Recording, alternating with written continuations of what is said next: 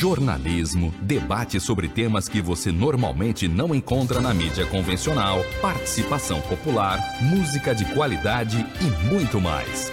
Web Rádio Censura Livre, a voz da classe trabalhadora.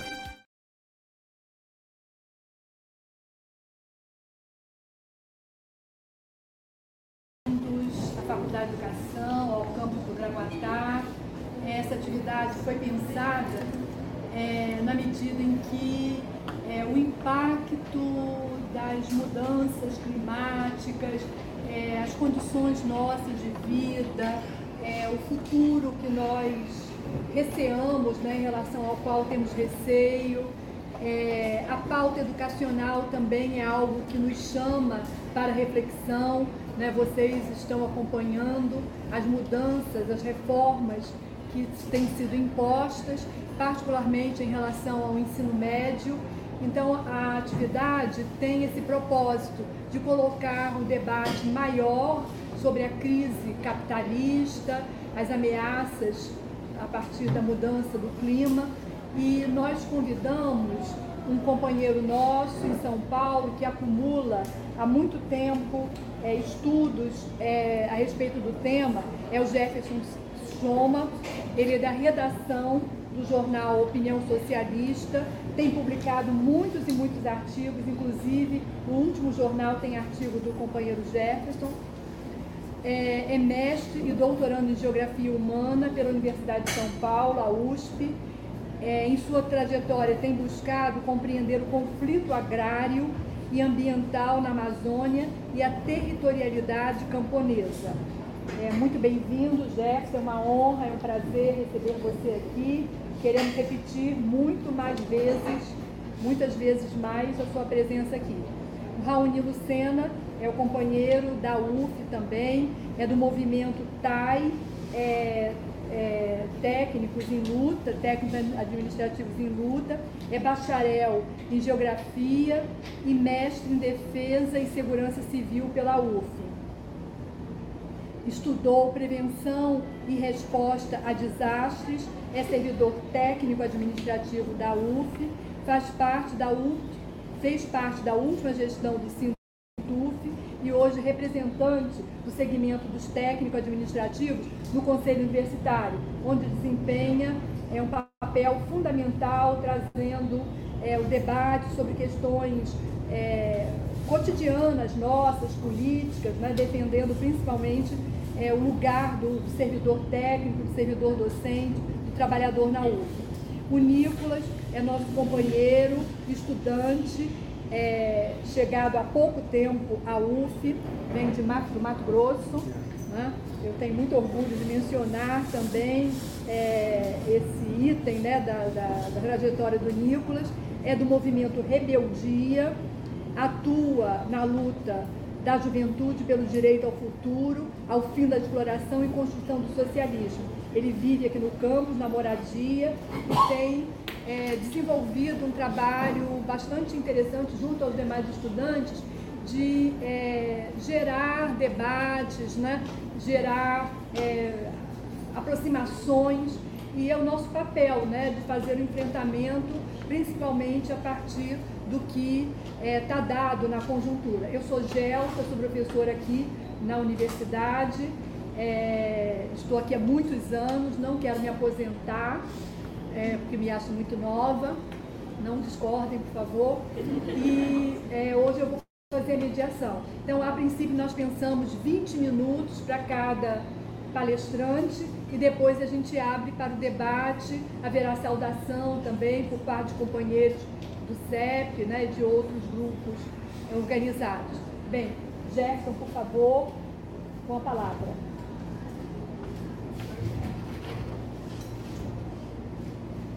Bom, boa tarde, companheiras. Eu só espero que vocês estão conseguindo ver aqui bem né, os slides. Né? Então, é, sou Jefferson, já venho pesquisando essa questão já há muito tempo. Né? Estudo conflito agrário, geografia, lá no estado de São Paulo, hoje estou fazendo doutorado. Né? E, na verdade, eu comecei a estudar isso aí porque no meu mestrado trabalhei com os movimentos sociais, socioambientalistas, e um dos mais importantes que existiu na história desse país foi o movimento seringueiro do Acre, dirigido pelo Chico Mendes, eu acho que todos vocês devem conhecer a história dele e tal. E foi conhecendo os companheiros de luta de Chico Mendes que eu fui aprendendo né, bastante sobre, tá, sobre a questão ambiental. Né? E a luta socioambiental. Todo mundo está escutando o que eu estou falando? Se eu estiver falando baixo, eu avisar, tá? Bom, olha, muita coisa se fala sobre aquecimento global, mudanças climáticas, crise da biosfera, colapso ambiental, etc. Né? E os enfoques são múltiplos. Né? Tem até agora uma moda lá em Nova York que eu estava lendo esses dias, e tem um movimento querendo banir além da produção das pizzas né, de Nova York, porque elas liberam dióxido de carbono na atmosfera. Né? Uma contribuição evidentemente mínima, um movimento que não vai resolver absolutamente nada problema do colapso aí da, do, da biosfera e do aquecimento global. E eu quero apresentar aqui um outro enfoque, que é o enfoque marxista, o enfoque do Marx e do Engels, né? do materialismo histórico. Eu acho importante tentar entender o que, que eles têm a dizer, as suas obras que foram escritas há mais de 150 anos, têm a dizer sobre essa situação é, tão complicada hoje para a história da humanidade. Né? Por muito tempo, é, não se deu muita bola para que Marx, porque o Marx e, o Engels escreveram, disseram a respeito da relação entre sociedade e natureza. Né?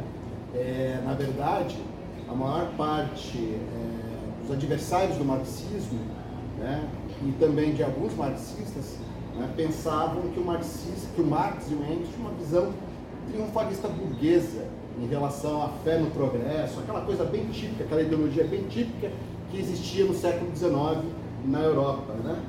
É, e, portanto, classificava ele como um prometeísta, né? alguém que tem a fé no progresso, na técnica, que a técnica e o progresso científico, tecnológico vai resolver o problema, etc. E quando você se debruça sobre a obra do Marx em particular, você vê que não tem nada a ver isso. Não tem nada a ver. Ao contrário, eles apresentam uma visão extremamente sofisticada da relação entre a sociedade os seres humanos e a natureza externa. Né? E eu começo sempre a apresentação falando aqui dessa frase né, do, do Engels, Dialética da Natureza. Né? Eu quero ressaltar o seguinte nessa frase. Né? O Engels fala que a gente não domina a natureza como um conquistador, né? ou seja, como alguém que está fora dela. Né? Essa frase é muito importante de ser recuperada hoje em dia. E a primeira coisa que me chama a atenção quando eu comecei a estudar o Marx e essa relação, que ele pensava essa relação seres humanos e natureza, essa, esse conceito que ele tem aqui, que ele apresenta nos manuscritos econômicos e filosóficos, ele tinha acho que 28 anos, né, é, de 1844, manuscritos de Paris, aonde ele fala que a, que, o, que, o, que a natureza externa é o corpo inorgânico dos seres humanos, né, no qual ele tem que ficar num processo contínuo para não morrer. Né?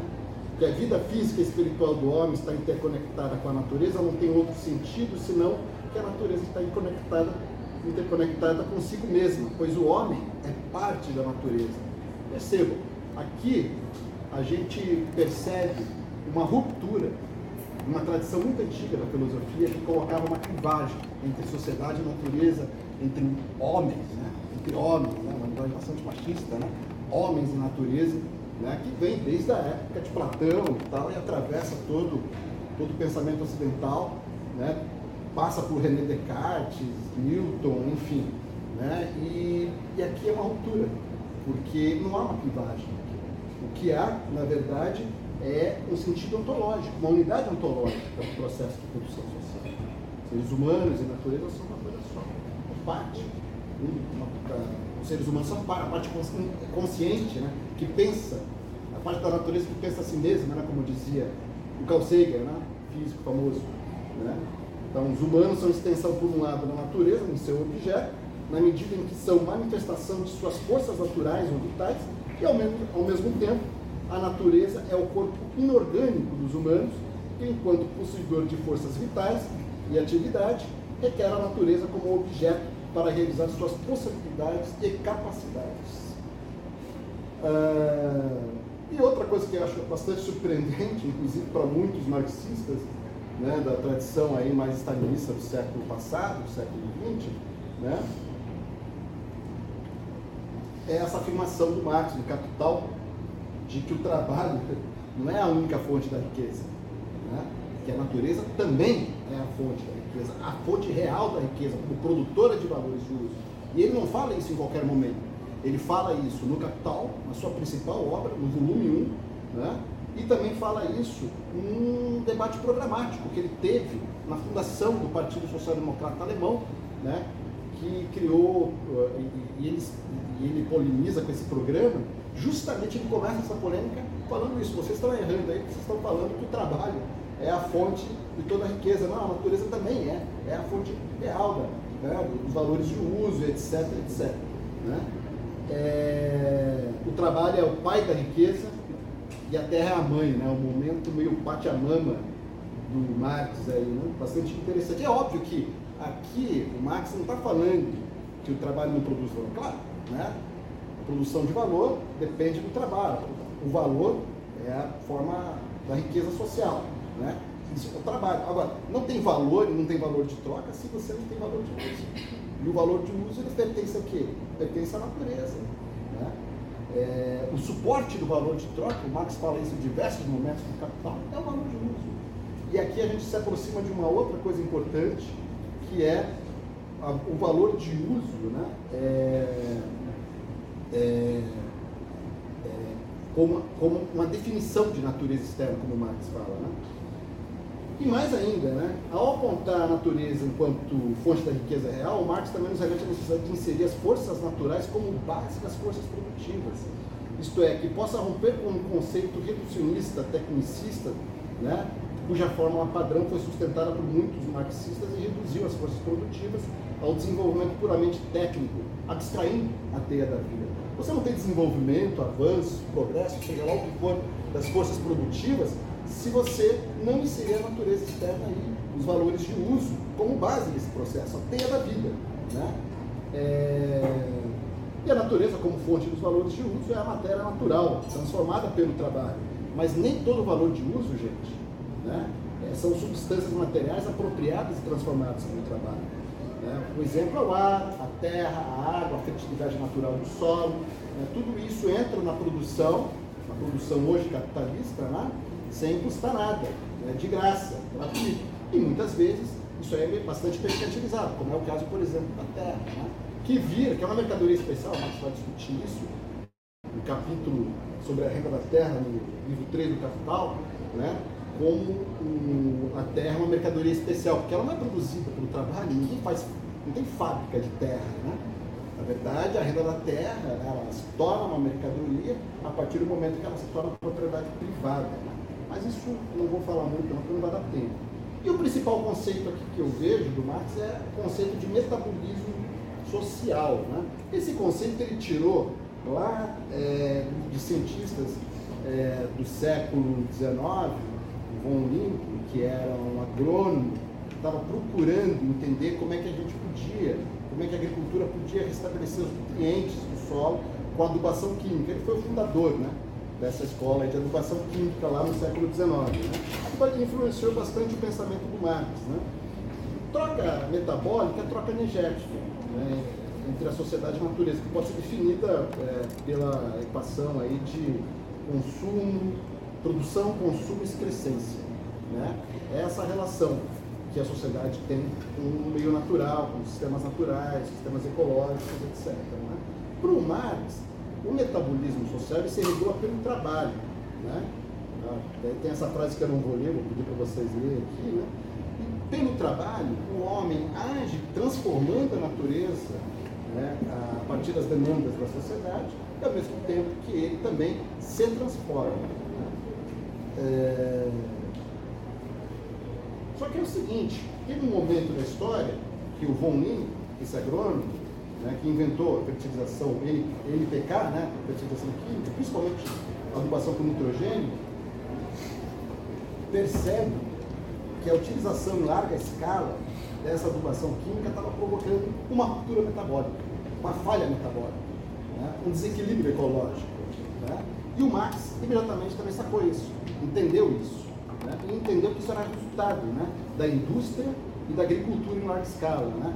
Feita industrialmente que tem o mesmo efeito. Né? Se originalmente ela se distingue pelo fato de que a primeira deixa resíduos e é ruim no poder do trabalho, e portanto o poder natural do homem, ao passo que a última faz o mesmo com o poder natural do solo. Ou seja, né, no capitalismo há uma falha metabólica. A indústria, a grande indústria urbana e também a agricultura, e também a agricultura capitalista, ela promove uma falha, um desequilíbrio metabólico né, é, no seu processo de produção, que debilita quem? As principais fontes de todo, toda a riqueza, que é o que? Trabalho e a natureza. Né? É... Bem, aí depois ele percebe também que esse processo acompanha o capitalismo na sua expansão mundial, mundialização, cita o Aqui né, embaixo. E tem uma coisa que é bastante interessante, né, que faz todo aquele mito de que o Marx é um triunfalista burguês, encantado com o progresso da indústria, etc. que é essa famosa frase do capital dele aqui, onde ele fala que todo o progresso da agricultura capitalista é um progresso na arte de saquear não só o trabalhador, mas também o solo, pois cada progresso alcançado no aumento da fertilidade do solo, por certo período, é ao mesmo tempo um progresso de esgotamento das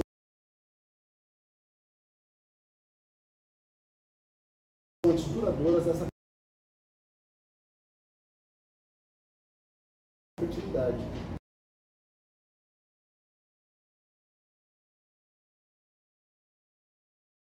Por isso a produção capitalista só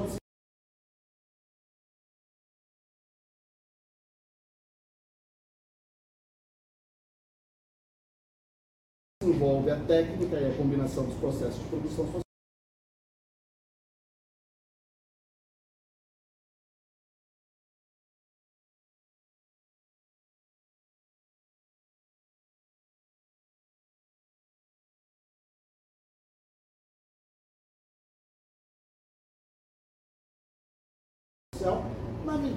que solapa os mananciais de toda a riqueza, a terra. Nós podemos traduzir para a natureza, né? E o trabalho. É impressionante isso aqui. É impressionante essa citação do Marx. Né? É, e tem mais uma coisa que se desdobra daqui. Né? A partir disso aqui, a gente pode pensar no conceito de forças destrutivas. O capitalismo, ao mesmo tempo que promove o desenvolvimento das forças é, produtivas, né, de uma maneira nunca vista, inédita na escala da história da humanidade, né, também promove o desenvolvimento das forças destrutivas. O que, que é hoje os combustíveis fósseis? O que, que é bomba atômica? Enfim, o que, que é transgênico? Da forma que é utilizada hoje, né, se não forças destrutivas. Os transgênicos, por exemplo, causam causaram mais de 100, 150 mil suicídios de agricultores chineses nesses últimos 20 anos. Indianos, nesses últimos 20 anos, ficaram endividados né, com os grandes monopólios detentores das patentes. Uh, então, o capitalismo promove essa ruptura irremediável do metabolismo, né, com o uso generalizado dos combustíveis fósseis. Né.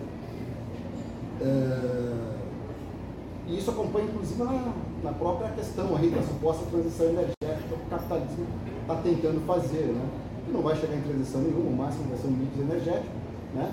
Mas assim, é, não sei se vocês já ouviram falar da, da futura guerra pelo lítio, né? Tem o triângulo do lítio, que é Chile, norte do Chile, sul da Bolívia, norte da Argentina, etc. Né? A tendência é que se a mineração numa escala jamais vista nessas regiões, acompanhada por um processo de, de expropriação, destruição de mananciais, de rios, etc., para acabar com toda essa região. Inclusive, há pouco tempo atrás, há dois meses atrás, teve um levante indígena, acompanhado também por movimentos sociais, sindicais, etc. e tal, né, contra o governo de Jujuy, que fica exatamente, é o departamento do Estado da Argentina, que fica exatamente nesse triângulo do lítio, lá na Argentina, né, e que o governo lá decretou uma lei para expropriar os indígenas das suas terras e entregá-las para as grandes mineradoras de lítio, que é o material essencial para, para as baterias, né? as baterias dos carros elétricos, enfim, para painel solar, etc. Então, o metabolismo destrutivo do capital, a fratura metabólica acompanha o capital, inclusive na suposta transição energética. É... As condições naturais de produção, acho que é um conceito só vou passar rapidamente, o Marx fala disso bastante, do capitalismo solar, das condições naturais de produção. O que são as condições naturais de produção? É a terra, as matérias-primas, o clima, a geografia, o ecossistema, etc. Aqui está presente uma racionalidade total, né? a gente vai explorar um pouco isso mais para frente. E aqui, eu nem sei quanto tempo que falta para mim, mas eu vou falar rapidamente sobre a, grande fratura metabólica que Marx jamais supôs que ia existir, né? que é a crise da biosfera e o aquecimento global hoje. Né? Que muitos geólogos estão chamando já de antropocênio, uma palavra que virou moda né? e que tem a ver com o seguinte, tem a ver com o debate que se desenvolve hoje na Organização Geológica Mundial. Né? Tem, tem grupos de trabalho que discutem isso, um grupo de trabalho que discute isso aprovou que nós estamos nessa nova é, era, né? nessa nova época, quer dizer, geológica, né? que é o antropocênio, e isso vai ser discutido no Congresso Mundial. Né? Que o antropoceno seria uma nova época geológica que sucederia o Holoceno, né? que tem aí o que 11 mil e poucos anos, etc. Né? Que foi justamente o período em que a humanidade prosperou, né? o período que a humanidade conseguiu é, fazer agricultura, construir cidades, prosperar, etc. Porque o Holoceno é marcado por uma estabilidade climática. Né? Você tem verão, tem inverno, tem outono, tem primavera, etc. Então isso permitiu o desenvolvimento da civilização humana, né? O Holoceno acabou, gente. Eu prefiro usar, no lugar de antropoceno, uma outra palavra chamada capitaloceno, um autor chamado James North usa, né? porque pelo menos ela vai à raiz do problema, mostra quem é o responsável pela situação atual. Quem é o antropos do antropoceno? É o seringueiro que eu estudei lá no Acre? São os indígenas do Maranhão? Eu visito sempre, os camponeses quilombolas, não, não. tem classe social, tem certo endereço, tem conta bancária. Né? Então, o Antropos ele tira o conflito social, eu acho muito ruim essa categoria, prefiro o capitalocênio. Mas enfim, é, o relatório do IPCC, acho que vocês conhecem, já deu aí esse relatório de maio de 2023, que a gente já chegou no ponto 1,1 grau Celsius, né? Média de temperatura que foi superfície elevada aí em relação ao período pré-industrial, né? Provavelmente vamos superar isso na década agora, na próxima década, talvez agora, talvez agora com o El Ninho que está em curso, né? Talvez agora, tem muitos cientistas falando isso. Muitos lugares já superou. Por exemplo, se você pega grandes, grandes áreas, a Caatinga brasileira, do sertão brasileiro, já está em 2,2, né? Essa média, já superou. Entendeu? Então o mundo caminha rapidamente para dois, talvez até mais, porque nada está sendo feito. Né? Aquele limite do Acordo de Paris de 1,5, aquilo ali é conversa, coisa mínima. Ninguém, todo mundo sabe que isso não vai acontecer. Tá o Paulo Atacho, lá da USP, que é um climatólogo, que faz parte do PCC, falou que aquilo ali só existe na cabeça de quem formou os relatórios. Né? E a situação é essa, né? segundo a NASA, o nível do mar subiu 9 centímetros em média nos últimos 30 anos, algo sem precedente nos últimos 2.500 anos. Né? Aqui está o retrato da catástrofe. No gráfico em azul aqui vocês podem ver o aquecimento sem precedente em mais de dois mil, dois mil anos. Essa parte aqui, ó, de repente sobe, dois mil anos. Aqui, ó, e continua subindo. Né? E aqui, aqui desse lado você percebe, são dois gráficos. Né? Aqui a correlação, a simulação feita é, em causas antropogênicas, ou seja, CO2, né? se observa hoje, e aqui, se não tivesse as causas antropogênicas, não teria aquecimento global. Então, já tinha. Né? Bom, quem é que são os emissores de gás aí? Né? Setor da economia, setor da energia principalmente, né? Energia usada em edificações, em transporte e na indústria. Né? Esse gráfico aqui é bastante claro. Né? Tem também aqui a agricultura que está em verde, né? Florestamento, agricultura. Nós vamos ver que o Brasil está nesse padrão aqui. Vamos ver já já isso. Né? Ranking global das emissões. China, né, que está se tornando uma potência emergente imperialista, né, lidera, né, com 23,7%. Estados Unidos, 12,9%. E o Brasil lá atrás, né, quase 3%. Né? Agora sim, emissão per capita. por cabeça, por população. Vejam só, os Estados Unidos, per capita, Unidos tem o quê? 300 milhões de habitantes? China tem 1 bilhão, 1 meio, né? 312 milhões. Quanto? 312 Estados Unidos. 302 de China tem 1,5 bilhão, né? Isso. Olha aí, Estados Unidos, per capita, consome o dobro da China. O dobro. Consome muito mais que a Europa. Olha a Índia. Está aqui embaixo. Negócio absurdo. né? É, aqui as emissões no Brasil. O Brasil, 70% das emissões é deflorestamento e pecuária. As emissões de gases de efeito estufa no Brasil refletem a reprimarização da economia brasileira, ou seja, né, o avanço do agronegócio, da pauta agromineral aí, enfim. Né? E quem está lá na liderança é o Pará, que é o maior produtor de gado do Brasil, né, onde se observa um maior desmatamento da Amazônia. Né? Em segundo lugar, o Mato Grosso, que é a mesma coisa, entendeu? A mesma coisa. E terceiro, Minas Gerais, né, que é um estado que virou buraco por conta da mineração a Vale do Rio Doce e outras grandes mineradoras. Né? A tragédia de Brumadinho, algo terrível, ilustra bem né? como é que está lá. É, e quais são as consequências? Esse gráfico, essa apresentação está antiga, gente. Eu fiz isso aqui em junho. E eu não esperava que as coisas evoluíssem tão rápido. Entendeu? Tão rápido. Naquela época, o lance que estava ocorrendo era isso aqui, era incêndio no Canadá, das florestas lá no Canadá. Naquele momento que eu preparei a apresentação, tinha queimado uma área territorial que é 50 vezes o tamanho da cidade de São Paulo. É muito maior hoje, eu nem sei. Eu perdi a conta. E de lá para cá aconteceu tanta coisa. Isso aqui ficou até velho. Outra coisa, um risco forte, potencial e tal, é o derretimento das geleiras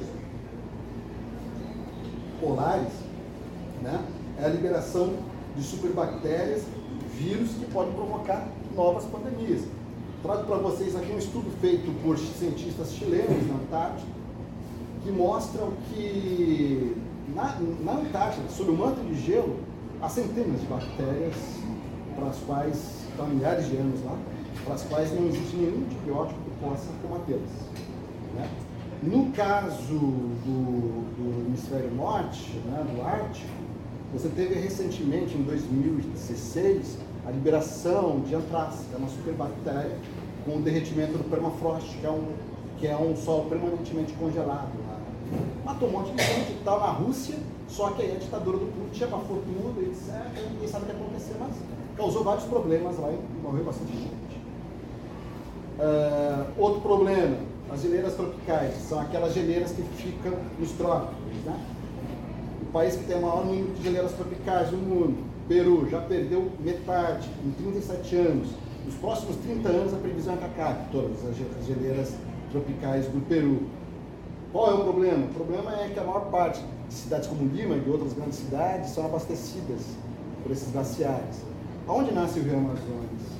Em muitos dos seus afluentes. Nasce lá. Da onde? De geleiras. É. Permafrost. Estima-se que permafrost contenha 1,6 mil gigatoneladas de carbono, que é o dobro que existe na atmosfera. Bom, com o derretimento do permafrost, vai vir uma reação em cadeia, retroalimentação positiva e princípio de pré-aquecimento global. Vai haver um descontrole total. Já há registros de aeroportos e uma série de coisas infraestruturais na Rússia se desfazendo, porque quando o permafrost derrete, se liquefaz o solo. Aí acaba aeroporto, estrada, prédio, tem cidades inteiras que desapareceram já. Né? Abrem imensas crateras e tal, e aí aparece um monte de fóssil do Pleistoceno que encantam né? vários cientistas, etc. Né? Gostam de estudar mamute, né? É grande fauna do Pleistoceno. Né?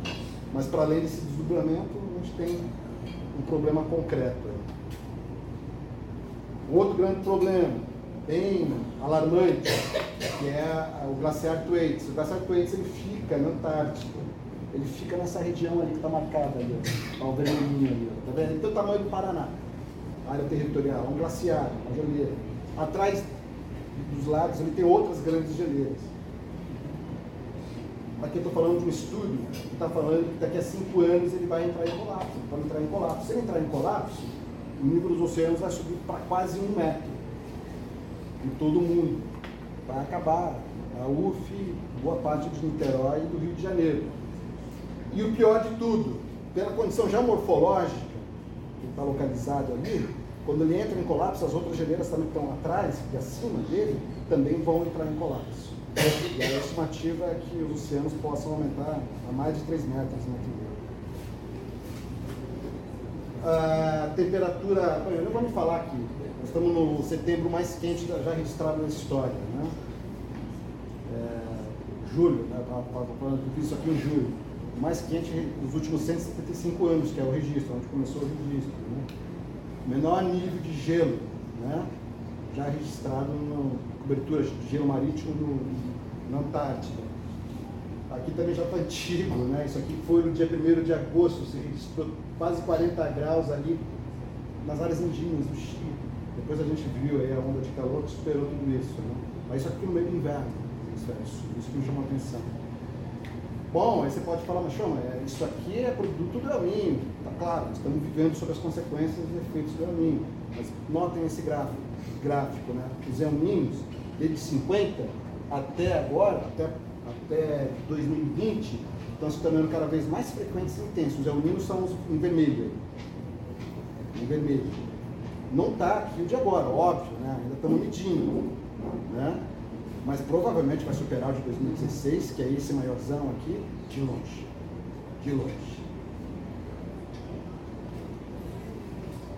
Gente, é, eu gosto de usar essa frase do Trotsky, porque o Trotsky, eu, eu posso, a gente pode comparar sem, sem exagero, que o aquecimento global e suas consequências né, é, tem efeito de uma catástrofe cósmica. Né? É como se um meteoro tivesse caído aqui, um cometa tivesse caído aqui, como fez, aconteceu lá com os dinossauros há 65 milhões de anos.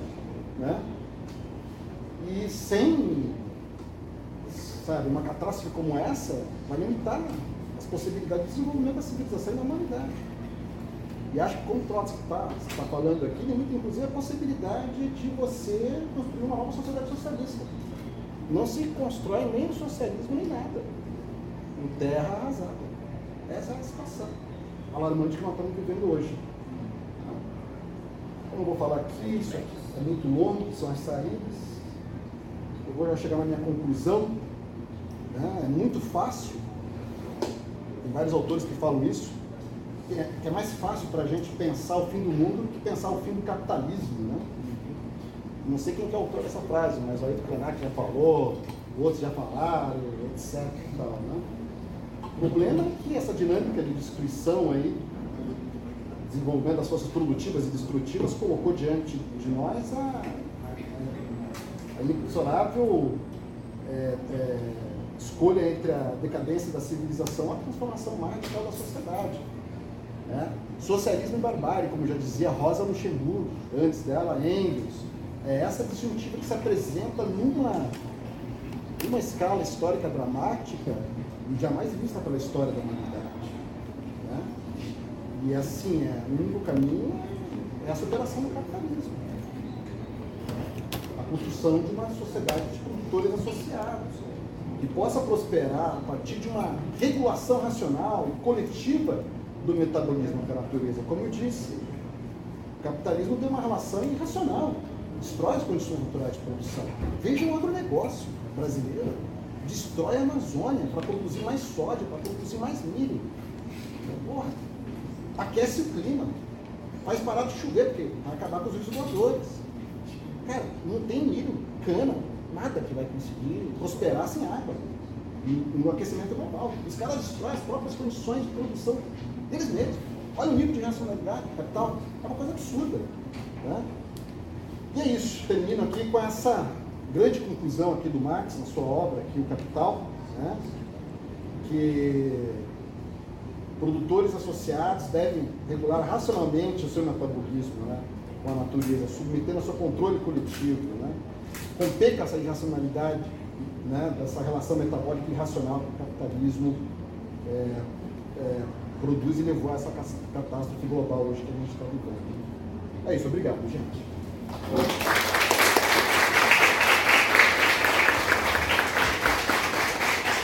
Muito obrigada, Jefferson. Raoni agora. Então, pessoal, antes de começar, te dar um recado aí sobre certificados. É... Pessoal, botar o nome aí na lista. Quem não assinou, a gente pode passar aí ao longo do, do debate também. É... Ao final, a gente tem um certificado é... assinado pelos próprios coletivos que estão organizando esse debate para vocês já saírem com certificado, mas posteriormente estamos é, viabilizando com a ProEx de ter um certificado oficial da UF pela ProEx que vocês vão receber por e-mail, certo? Então é importante colocar os dados assim, letra bem legível, para não ter erro lá na hora de botar o e-mail, bem legível, tá certo? É... Então, gente, primeiramente, gostaria de saudar a iniciativa dos coletivos que, que organizaram esse debate, um tema tão importante, tão urgente é, para a classe trabalhadora e buscando elaborar é, um, uma resposta, produzir uma elaboração programática com bases sólidas, é, uma perspectiva socialista, revolucionária, é, uma perspectiva classista da classe trabalhadora e com, com a partir de, de, de, uma firme base teórica marxista. É, esse tema tem ganhado cada dia mais relevância e mais urgência e tem sido é, sentido de maneira cada vez mais, cada dia mais, é, mais concreto, mais cotidiano na vida dos trabalhadores. Se há um tempo atrás é, para uma parcela significativa dos trabalhadores. Temas como aquecimento global, destruição de biomas, é, a perda de biodiversidade, poderia de repente ser um, algo distante, uma conversa para especialistas, para a academia, é, para os ambientalistas. Isso vem mudando de maneira muito intensa, a gente percebe cada vez mais que virou assunto da mesa do bar, do cafezinho, da fila do bandejão, da fila do ônibus, da porta da fábrica. É, isso não é à toa, porque as consequências é, da, da, da, crise ambiental, destacadamente da, é, as consequências do aquecimento global, vem se fazendo de maneira muito intensa e cotidiana, muito material na vida dos trabalhadores a gente tem sentido, tem, tem visto cada vez mais uma proporção assim, assustadora é, a ocorrência de eventos climáticos extremos é, com uma frequência cada vez maior e com uma intensidade cada vez maior. E isso produto do aquecimento global, que por consequência é produto do gigantesco volume aí de, de, de gases de efeito estufa lançados na atmosfera pela indústria e pela produção agropecuária capitalista. É, eu fiz um levantamento assim muito rápido é, de, de alguns eventos é, gigantescos, né, de, de, de, de intensidade gigantesca, eventos climáticos de 2020 para cá, que eu lembrei rapidamente assim para produzir essa, quando estava pensando aqui na apresentação. Posso ter esquecido de vários aqui, porque, é, mas de 2020 para cá, só para ilustrassem. É, 2020, o incêndio na Austrália, de proporções gigantescas, 3 bilhões de animais mortos, dentre eles 143 milhões de mamíferos, 180 milhões de aves, atingiu 3 milhões de hectares. Mais ou menos na mesma época, em 2020, o incêndio no Pantanal brasileiro. É, 40 mil quilômetros queimados só no segundo semestre de 2020 foi um recorde. Quase 17 milhões de animais vertebrados mortos. A gente lembra bem, né? Várias campanhas na época. É, 2021. Chuvas intensas com enchentes na Europa Ocidental, especialmente na Alemanha. 180 mortos só na Alemanha, no intervalo de uma semana. É, e Alemanha, um país imperialista, tem dinheiro, em tese, é, melhores condições de, de, de lidar, de, de, aplicar medidas mitigatórias, etc. tá aí, foi afetado também. É, 2022, região serrana aqui do Rio de Janeiro, Petrópolis, especificamente, a gente lembra. Chuvas intensas com enchentes, enxurradas, deslizamentos, 235 mortos, 4 mil desabrigados. Muitos continuam desabrigados até hoje, é, alguns morando em. Alguns não, muitos. Ou, ou seguem desabrigados ou é, alojados em moradias precárias, alguns voltaram para as, para as áreas de risco por falta de opção. Chegamos em 2023. É, julho de 2023. Chuvas intensas no Nordeste, 27 mil desabrigados em Alagoas, que foi o estado mais afetado. 3.500 perderam suas casas definitivamente, não, não puderam voltar depois que a água baixou, foi perda total. Aí, agosto desse ano, litoral norte de São Paulo, aquelas chuvas intensas lá com enxurradas, deslizamentos, 65 pessoas mortas, 1.800 desabrigados. Setembro, um dia desse, né? Setembro acabou agora. É, ciclone extratropical provocando chuvas intensas, enchentes enxurradas no Rio Grande do Sul. 1.600 pessoas afetadas, 350 desalojados. É, o Gerson já falou, 2023 foi, registrou-se né, o, o verão mais quente já registrado no hemisfério norte. Ondas de calor ali na, na América do Norte e na Europa que fizeram várias vítimas, várias pessoas hospitalizadas, é, pessoas chegaram a morrer, especialmente quem vive em moradias precárias e moradores de rua. É, então, assim, a intensidade é impressionante, né? Os eventos de, de, proporções gigantescas. Isso se faz presente na vida dos trabalhadores. Os trabalhadores sentem isso. É, um negócio material, concreto, não é mais uma. Nível, não está no nível de abstração É, diante disso, é evidente que todas as correntes de pensamento que, que, que disputam a consciência dos trabalhadores, seja movimento estudantil, movimento sindical, na, na, na, política de maneira mais ampla, na academia, é, elaboram algum tipo de, de resposta né, a isso. Não é? é impossível ignorar. Algum tipo de resposta é, tem que ser elaborada. Eu, eu sistematizei é, algumas dessas, é, dessas, vou chamar de ideologias que que tentam apresentar alguma re resposta para é, a crise climática pre presente no nosso dia a dia, que são apresentadas e disputadas aí no, na consciência dos trabalhadores. A primeira delas, vou falar muito rapidamente, é o que eu chamo de negacionismo ambiental. É uma corrente minoritária, mas muito longe de ser inexpressiva. É... E basicamente dizem que a crise climática não existe, o aquecimento global não existe, ou que ele é. Até existe um aquecimento, mas é, ele é, pro, é, provocado por fatores naturais, é, erupção vulcânica, movimentação tectônica, radiação solar, qualquer coisa, é, e minimizam a, o impacto da, da, da ação humana, da, da produção capitalista é, nesse aquecimento. E esse mesmo raciocínio eles utilizam até a escala geológica para isso, né? vamos pegar lá o tempo geológico e mostram que, não, mas ah, ao longo da história da Terra já houve outros momentos de aquecimento, resfriamento tal, isso aí é normal. E usa esse mesmo raciocínio também para outros temas, por exemplo, a questão da, da, extinção das espécies, né? Não, mas em outros momentos já teve também extinções em massa, antes do, do homem existir, então minimiza o impacto da, da ação humana nesses processos.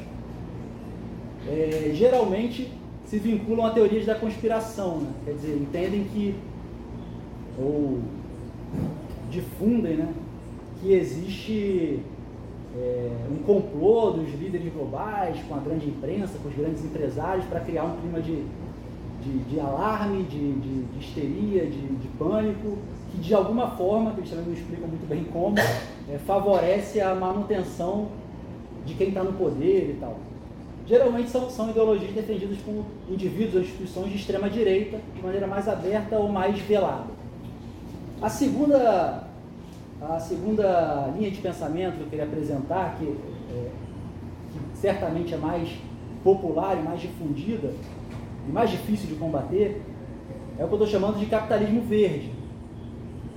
É conjunto de, de, de instituições, indivíduos e tal, de, de diversos matizes diferentes, é, mas que tem algo em comum. Eles reconhecem que a, a, a, crise ambiental, a crise climática, a urgência disso, a urgência do tema, e apresentam, nas suas diversas matizes, é, saídas é, através de ajustes, sejam de ordem técnica ou de ordem administrativa, é, ou mesmo de ordem educacional, civilizatória, dentro do, sem mexer no, na estrutura do modo de produção capitalista. Então, uma, um setor, por exemplo, é, vai, vai defender saídas técnicas. Então, o desenvolvimento tecnológico vai fazer com que a gente consiga produzir poluindo menos. É, o outro setor vai apontar uma saída é, de ordem mais civilizatória. Então é preciso uma mudança de paradigma para que a gente possa se relacionar de maneira diferente com a natureza. É... E um setor até vai apresentar que é necessário o Estado intervir, fiscalizando mais as empresas, é, punindo, multando as empresas que poluírem, etc. Mas o que eles têm em comum, todas essas matizes, é que apresentam é, ajustes de ordem, de, de ordem né, diferentes, ou técnica, ou, ou administrativa que seja, é, sem romper com a estrutura do, do modo de produção capitalista. Eles buscam como saída um equilíbrio entre o desenvolvimento capitalista e a preservação ambiental, que eles chamam de desenvolvimento sustentável, termo bastante difundido. É, e a terceira vertente que eu quero abordar é o chamado ecossocialismo. É, é uma corrente que, embora minoritária, tem grande influência na vanguarda e no ativismo dos movimentos sociais. É, tem em comum nos seus textos fundamentais o Manifesto Ecossocialista Internacional, lançado é, em, no Fórum Social Mundial de Belém do Pará em 2009, assinado por vários intelectuais influentes na esquerda, dentre eles, talvez o principal deles, o Michel Lovy. É, eles apontam corretamente o capitalismo como responsável pela destruição ambiental e a impossibilidade do, do, capitalismo de resolver a própria crise que ele gerou. Até aí temos total acordo. É, no entanto, eles têm uma concepção histórica, né, deslocada da história, dessa relação produção e destruição ambiental. Quer dizer, eles entendem que o desenvolvimento de forças produtivas necessariamente gera destruição ambiental independente é, independente do modo de produção. Inclusive, uh, utilizam para isso referência do, do, que eles chamam do socialismo real, né, que foi a experiência soviética, etc. É...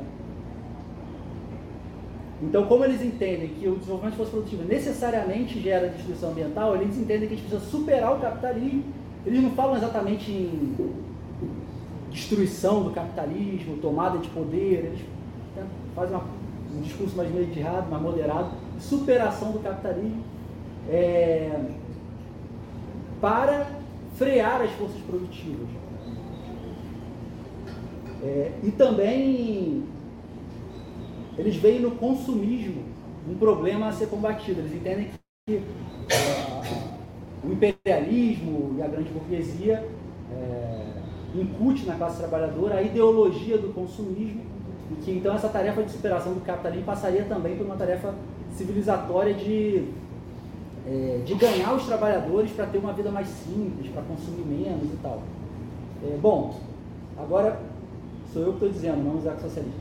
É, na fase imperialista, o modo, de, o modo de produção capitalista se tornou um entrave ao desenvolvimento, ao desenvolvimento das próprias forças produtivas, como o Jefferson abordou aí, gerando forças destrutivas.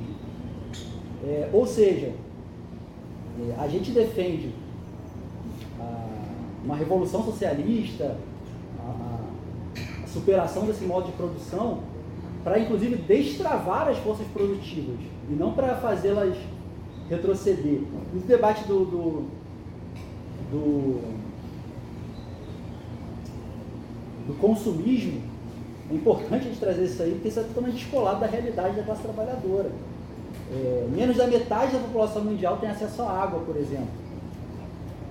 Um quarto dos seres humanos do planeta, 2,3 bilhões de pessoas, vivem em insegurança alimentar. A gente quer ganhar esses caras para dizer que a gente tem que se organizar enquanto classe, para tomar o poder, destruir o capitalismo, construir a sociedade socialista, para dizer que eles têm que consumir menos, viver pior do que eles vivem. Eu acho que é um problema isso. É, a maior parte da classe trabalhadora mundial tem menos, consome menos, tem menos acesso aos recursos do que o necessário para ter uma vida digna. Então, não é uma tarefa civilizatória contra o consumismo né, classe trabalhadora. Uma tarefa para é, se mudar a forma de produção, né? revolucionar as forças produtivas.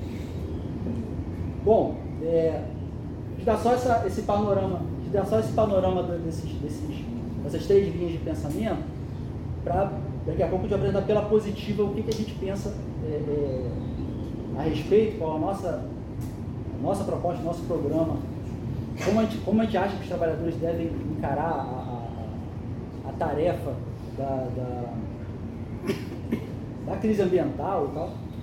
É, mas eu queria tocar aqui tema do Brasil, né, da conjuntura do Brasil. A gente acabou de sair de um governo de extrema direita, governo Bolsonaro, que na, que na pauta ambiental aplicou uma linha negacionista. Né, minimizava e debochava dos dados de desmatamento e aquecimento global, promoveu é, o desmonte dos órgãos de fiscalização, IBAMA e ICMBio, é, não só não promoveu as medidas para combater o desmatamento, como até, como até incentivou o desmatamento através de seus discursos, de, de suas ações. É, com Bolsonaro, o desmatamento na Amazônia cresceu 150% comparado ao, aos quatro anos anteriores ao governo Bolsonaro. A gente vai lembrar daquele discurso do Ricardo Salles, naquela fatídica, Ricardo Salles considerado pelo próprio Bolsonaro seu melhor ministro, é, naquela fatídica reunião ministerial que ele falava para aproveitar a pandemia, que as atenções estavam voltadas para a pandemia, para é, passar a boiada, né, flexibilizar tudo que for possível de legislação ambiental. É, então, assim, a política de Bolsonaro era terra arrasada, destruição total, sem nenhuma mediação.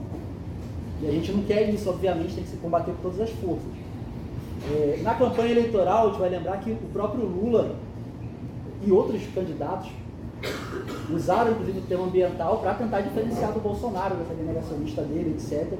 E o Lula incorporou muito o, o discurso ambiental, principalmente na sua agenda internacional, é, nos discursos da ONU, na, no show do Coldplay, tudo que é lugar ele tem falado muito do tema ambiental com uma, com uma com um discurso bastante diferente do Bolsonaro, reconhecendo a, a, emergência do aquecimento global, reivindicando várias medidas que supostamente tem tomado, é, cobrando dos líderes mundiais de países imperialistas medidas mais enérgicas e tal. Mas qual tem sido de fato a política do PT, dos governos do PT, do atual e anteriores, na questão ambiental? Né?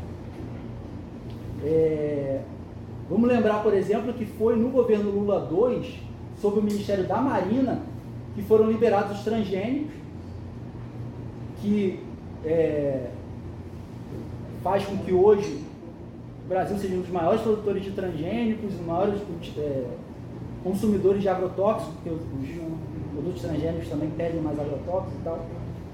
É, durante o mesmo governo Lula II, durante o mesmo Ministério da Marina, houve a Lei de Gestão das Florestas, que basicamente autoriza a concessão das florestas para exploração do setor privado. É, foi no governo Lula, 2010, que foi retomado o projeto da usina de Belo Monte, que era um, é um projeto da ditadura, que não foi para frente, foi retomado em 2010 com Lula e foi inaugurado, finalizado as obras inaugurado em 2016 com Dilma. Belo Monte é desses grandes empreendimentos de engenharia assim, um dos mais impactos ambientais mais devastadores. Assim, é uma área alaga, alaga uma área gigantesca, com um impacto absurdo na, na fauna local, seja terrestre, seja é, dos rios, o impacto sobre os povos, é, sobre a população local, né, uma área densamente povoada por ribeirinhos e, e povos da floresta, um impacto é, é, é, altamente criticado pelos especialistas, tanto na área ambiental quanto mesmo na área energética, porque é, a, os especialistas dizem que a produção energética é muito baixa do tamanho do impacto que, que, que gerou. É, ah, mas, pô, mas isso foi nos governos passados, agora a pauta ambiental está mais, tá mais quente, então o governo vai ser diferente. Tá, vamos lá. É, atualmente o PT liberou a sua, a sua bancada é, para votação no marco temporal. Inclusive parlamentares do PT votaram é, a favor da tese, não todos. É, e nesse momento quadros do PT têm, têm defendido a tese do meio termo que, que foi proposta aí pelo Alexandre de Moraes, que fala assim, não, é, até pode, pode demarcar terras né, indígenas ocupadas depois da Constituição, mas aí tem que indenizar o, o invasor, né, de boa fé, o invasor de boa fé. É, o que na prática assim, impossibilita as demarcações, novas demarcações. É, o PT tem defendido a exploração de petróleo na chamada margem equatorial, que é aquele litoral norte do país ali que é a frente do rio Amazonas, tem impactos ambientais gigantescos. Inclusive o ministro de Minas e Energia atacou o, o, os relatórios do IBAMA, que não é que os relatórios do IBAMA diziam que não, não podia fazer nada, os relatórios do IBAMA só pediam um estudo mais aprofundado, né? pediam um documento técnico específico lá chamado avaliação ambiental de área sedimentar, o cara ficou louco. Não, como assim? Está pedindo isso aí? Que, vamos conversar aqui, não pode ser assim. É, o governo Lula acaba de liberar 400 bilhões para o plano Safra, que é o financiamento do agronegócio. O maior orçamento da história do programa. O agronegócio que é, é o principal responsável pelo desmatamento, pelas queimadas, pela é, violência contra os povos da floresta. 400 bilhões. Ô Alexandre, quanto que é o orçamento para. Quanto foi o orçamento para para carreira e, e, salário dos servidores públicos aí? 1,5 bilhão né, para o plano, né, para o agronegócio, 400 bilhões. Então, assim, é, o, o, o, Bolsonaro é terra arrasada, é destruição total, é sem mediações. Não, tamo, não reivindicamos isso de jeito nenhum, temos que combater isso com todas as forças. Mas é importante também mostrar os limites do, do governo Lula Alckmin da Frente Ampla. E os limites têm a ver com a condição de classe. Que um governo de conciliação não pode, pela sua própria natureza, se enfrentar com os interesses dos, dos grandes empresários da burguesia é, que compõem o próprio governo, estamos juntos, dando sustentação ao governo. É, bom, retomando o início da minha fala, para finalizar, é, é importante que a gente esteja debatendo esse assunto, buscando avançar no entendimento, em elaborações é, teóricas sobre a crise ambiental em marcos marxistas. É, e é preciso, no nosso, no nosso, ponto de vista, incorporar esses elementos é, ligados à necessidade da preservação ambiental, à mitigação dos efeitos das mudanças climáticas, é, é, assimilar esses elementos e incorporar num programa geral que aponte de forma inequívoca a necessidade de destruição do capitalismo e da tomada do poder pela classe trabalhadora para a construção do socialismo. Para que a gente possa não produzir mais necessariamente, não produzir menos necessariamente, mas produzir sobre uma outra lógica. É, uma produção planificada a nível global para que possa se produzir de acordo com a necessidade dos trabalhadores, não de acordo com a necessidade de lucro dos empresários. O, o, o capitalismo ele é, ele é, incapaz, é incapaz de produzir uma resposta é, para a crise, porque a produção não é, não é racional, não, é plane... não se produz pensando, é, é, pensando nas necessidades das pessoas, dos trabalhadores, né? ele se produz pensando no lucro imediato. E se o capitalista é, toma as é, medidas que, se no cenário hipotético, se um capitalista individual tomar as medidas, certas medidas lá de, de, de produção é, é, menos, menos impactante e tal, isso gera uma, uma, uma desvantagem competitiva para ele, ele vai à falência. É por isso, por isso que o capitalismo pode dar resposta. A própria lógica do sistema é, é, é coloca a produção sempre ampliada, voltada para o lucro imediato. É, então é, é, preciso incorporar essas, essas pautas num programa que aponte a necessidade da classe trabalhadora é, tomar o poder, destruir as estruturas capitalistas e construir o socialismo. Isso não é fácil, mas tem que ser, tem que ser construído.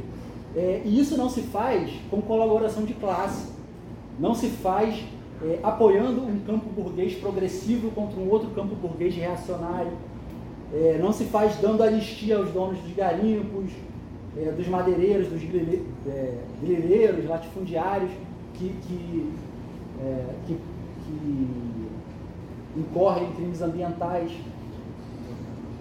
É, isso se faz com independência de classe, um programa que responda às necessidades dos trabalhadores e se enfrente com a burguesia, com o grande capital, que é os responsáveis, que são os responsáveis é, pela crise ambiental.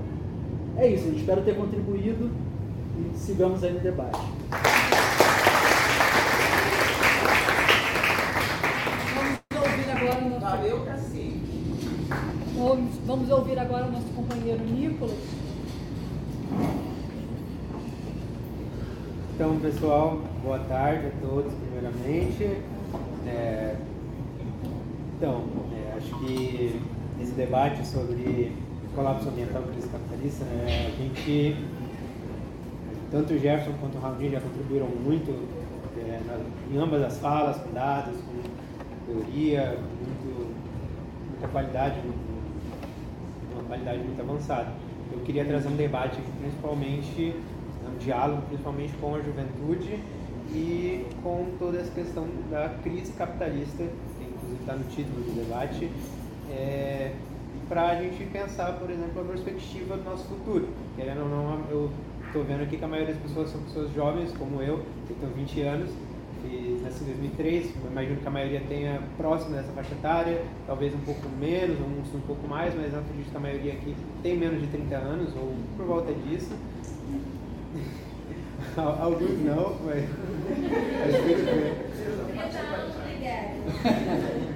Então, e ó, obviamente, de toda. Assim, é, nós somos. Nós temos, vamos dizer assim, claro, qualquer um pode morrer a qualquer momento, mas é, na, na, na, perspectiva.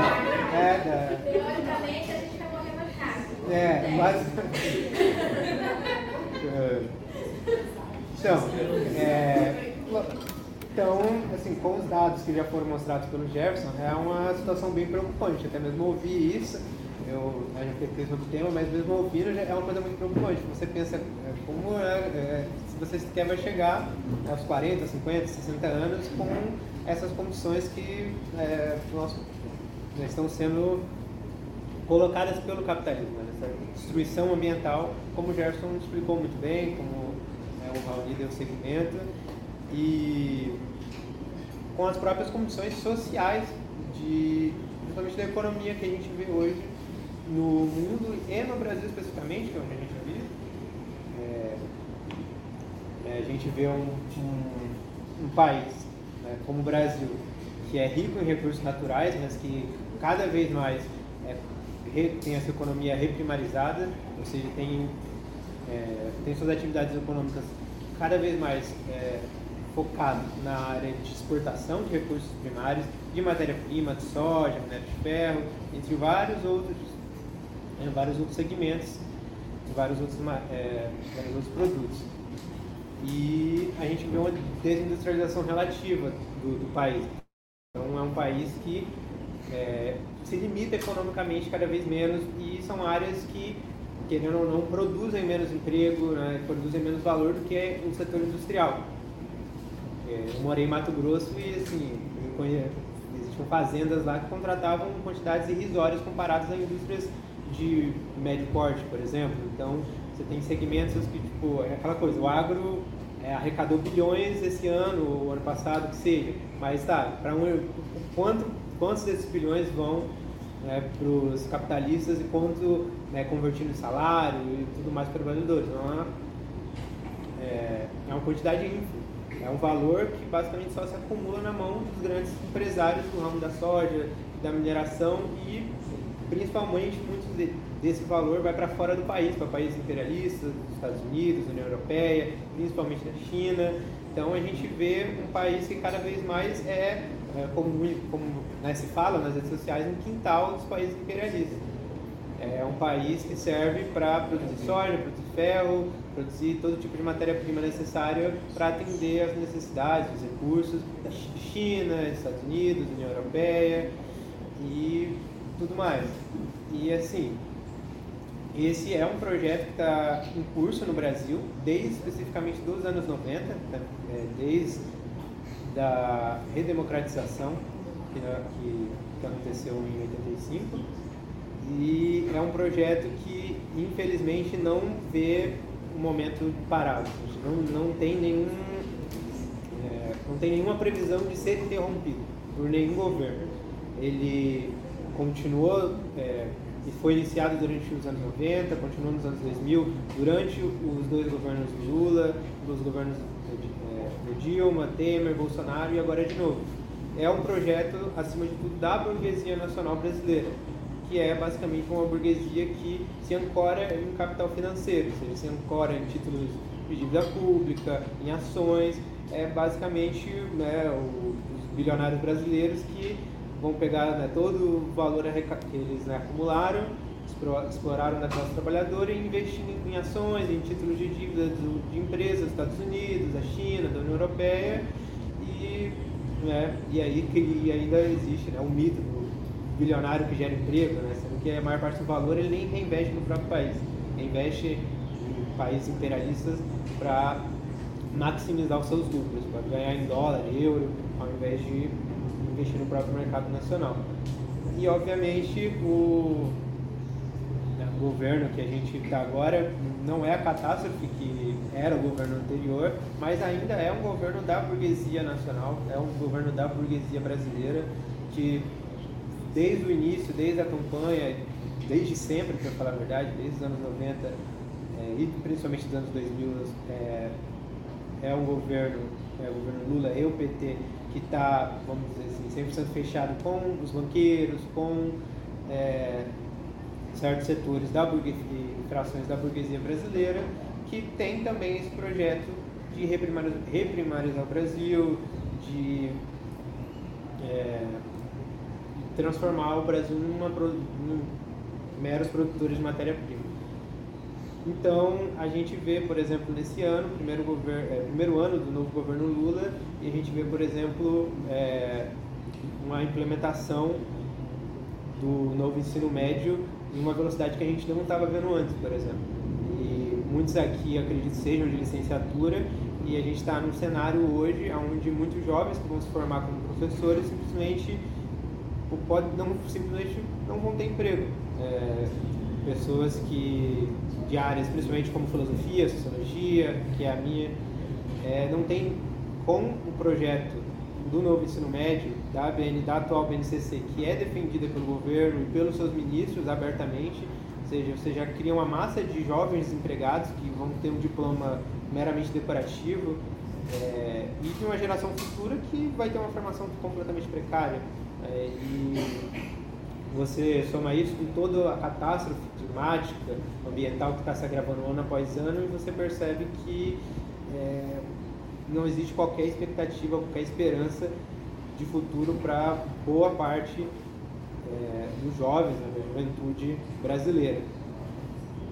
É, e, obviamente, nesse percurso, a gente vê a mídia,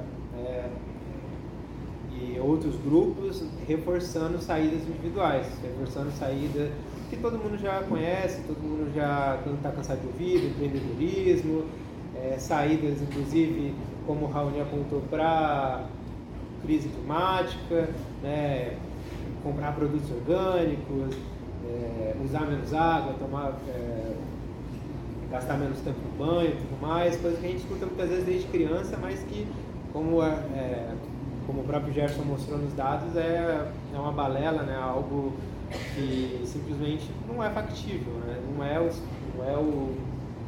Quando, quando era, quando, há um tempo atrás, eu era mais jovem, nessa tua época, teve uma campanha, acho que do governo até, para fazer xixi no banho, para economizar a descarga.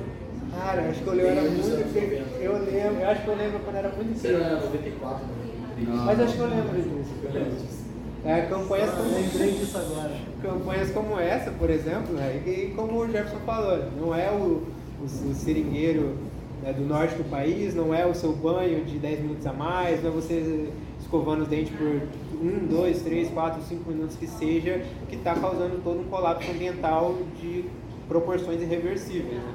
É a lógica no qual se produz, a produção é feita no capitalismo, é uma lógica é, voltada para para troca e para acumulação de capital, de valor, por meio dessas trocas desenfreadas de produtos que muitas vezes é, não tem qualquer realmente utilidade ou necessidade para a classe trabalhadora. A gente tem, por exemplo, tecnologia que, que são produzidas, é, que são produzidas já com, é, né, como é o nome específico? É. E, ou seja, as tecnologias são produzidas praticamente para não funcionar daqui a poucos anos, poucos meses.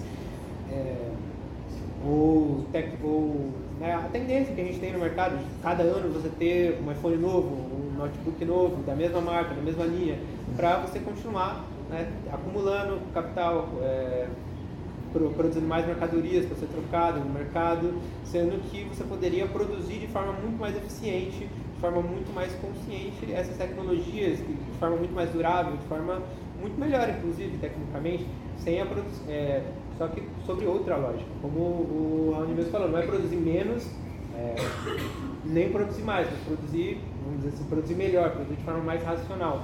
Porém, es- essa forma não é possível dentro do regime no qual a gente vive, dentro do regime capitalista, que é um regime voltado para acumulação de capital e, e principalmente para troca de mercadorias. Então, dentro desse regime, não é, dentro do, né, da forma de sociedade capitalista, do modo de produção capitalista, como como quiser chamar, não é, vai entrar governo de direita, vai entrar governo de esquerda, seja lá qual for, liberal, reformista, keynesiano, como quer, e as metas né, climáticas que são estabelecidas no- nas reuniões, nos, né, na ONU e outras entidades não continuarão sem ser cumpridas como não são.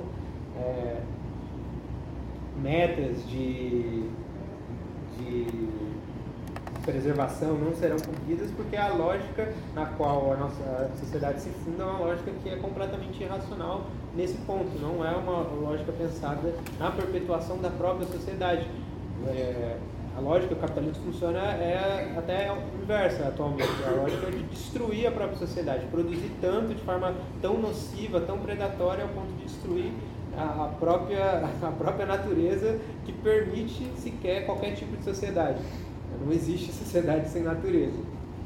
Então, é, é, a- é, a necessidade de encontrar medidas próprias, medidas da classe trabalhadora, são simplesmente assim, acho que urgente é uma palavra até um eufem- eufemismo, assim, é, para ontem, né? é algo que já deveria, já, já deveria estar em curso de forma muito mais intensa, porque é, a catástrofe que está colocada é de proporções irreversíveis para a própria humanidade. E, e para se mudar o modo de vida como que existe no capitalismo, só realmente mudando a forma como ele, como ele opera, né? mudando a forma da sociedade como um todo, né?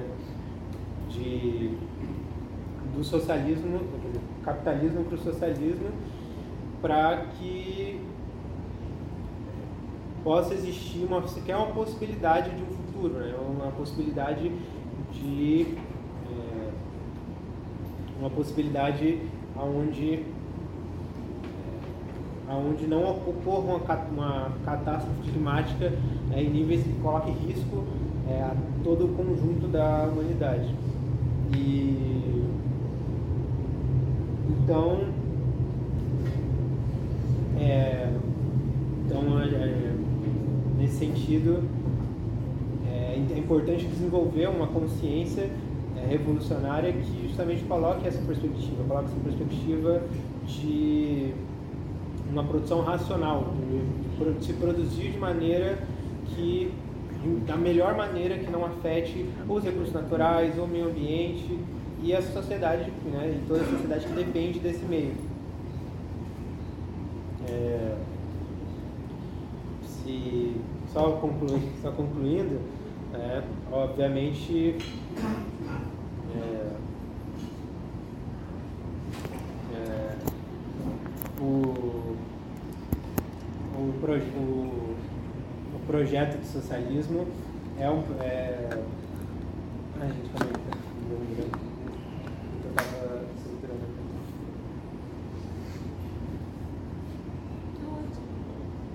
Não, calma aí, aqui eu, eu realmente eu perdi.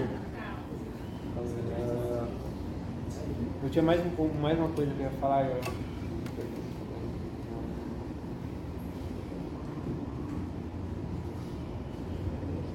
Ah, eu. Tá, lembrei.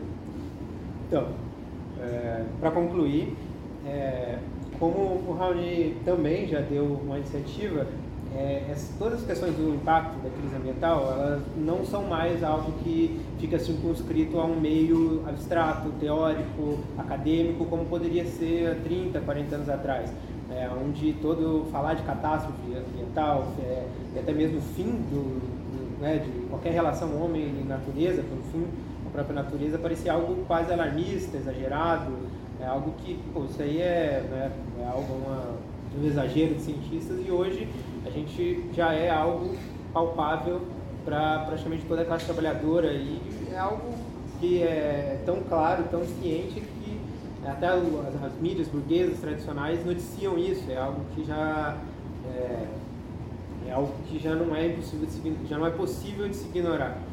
E, e é, essas lutas ambientais justamente por novas formas é, de novas formas de produção, novas formas de urbanização, né, novas formas de, de como se como ter uma interação entre homem e natureza, elas já são pensadas hoje, já, já, já existem elaborações de como se produzir melhor, com menos poluição, com menos, é, é, com menos emissão de, de dejetos, de poluentes na natureza, como também já existem projetos né, e, e de como, como se criar, inclusive, cidades né, e, e, e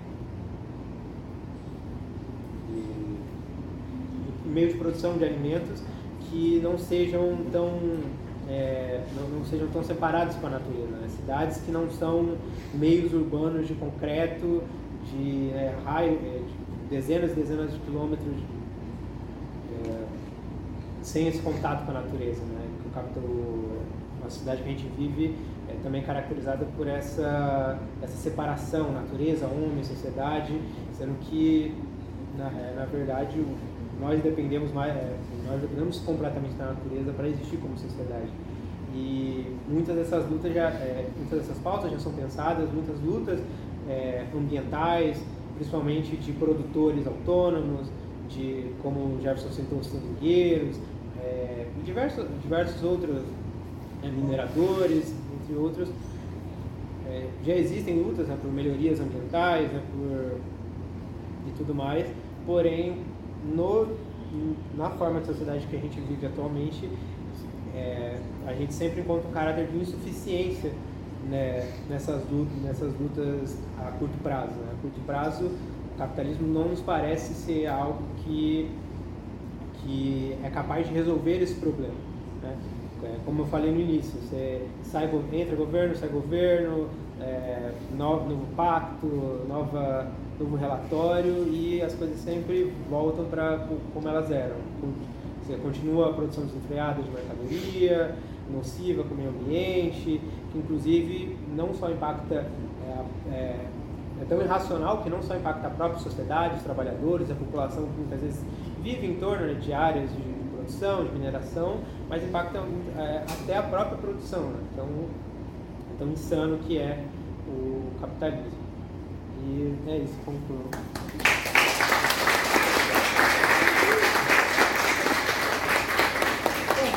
A proposta agora, agradecer as contribuições, a proposta agora é fazermos um debate.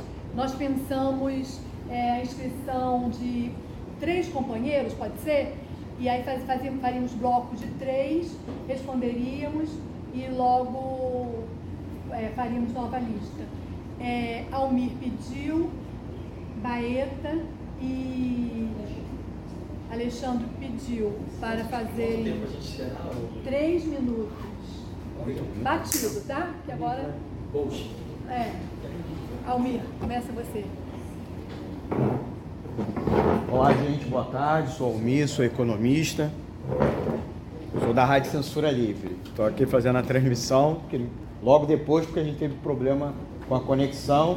Então, procura a gente lá no YouTube, tá? Arroba Rádio Censura Livre, site www.clwebradio.com e redes sociais, Instagram, Twitter, TikTok, sempre arroba Rádio Censura Livre. E dá o like na gente e se inscreve, tá? E a pergunta? Essa é a primeira coisa. A segunda, uma pergunta à mesa, brilhantemente fez a exposição. É, fazendo primeiro a conexão entre capitalismo e destruição, manutenção do capitalismo e inevitabilidade da destruição do, da vida humana, inclusive. Não estamos falando do, da natureza como um santuário ou dos bichinhos, estamos falando da gente como ser humano, espécie humana. Mas, e colocaram que a opção, a alternativa, antes da destruição, porque depois da destruição é muito difícil, é o, o fim do capitalismo. E o fim do capitalismo significa não a destruição em si do planeta, mas a opção da constituição do socialismo. E aí eu me per pergunto a vocês duas coisas. É, primeiro, vocês fizeram uma, uma, uma, uma, falaram superficialmente do socialismo. Eu gostaria que vocês falassem como viver numa sociedade socialista não nos não rumará a humanidade para uma destruição. E a outra é que socialismo estamos falando? Porque dizem que a China, que está lá no topo da poluição do mundo, é socialista. Só que a China, além de ditadura, é poluidora. Fala-se que a Venezuela é socialismo, mas lá falta papel higiênico. Eu não quero viver num mundo onde, bem, vocês entenderam. Coreia do Norte, pô, os caras fabricam bomba nuclear, mas não, não tem energia para ler de noite, para ler, não é nem para ver televisão. Falam da Escandinávia, né, os países da Escandinávia como socialismo. Mas bem, eles exportam o lixo deles para cá, que vem em container. Então isso aí é socialismo?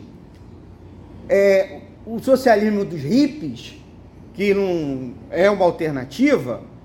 Os indígenas, mesmo que a gente pode discutir que é socialismo ou não, mas os, os indígenas querem iPhone, é o que dizem. Não necessariamente eu concordo com essa, essa opinião. Mas isso, é, mas isso é socialismo? Como conciliar a possibilidade, o desejo de termos tecnologia, conforto, bem-estar, saúde, que a tecnologia nos permite descobrir doenças, curar doenças graves, com a não destruição, o não esgotamento dos recursos naturais. É mudança apenas dos hábitos? Vocês falaram que não é a forma de organização da produção ou só das técnicas de produção? Encerro aí. Obrigado pelo espaço. Obrigada. Alberto por favor. Boa tarde, meu nome é Roberto Paleta, professor da rede estadual, militante do coletivo Reviravolta.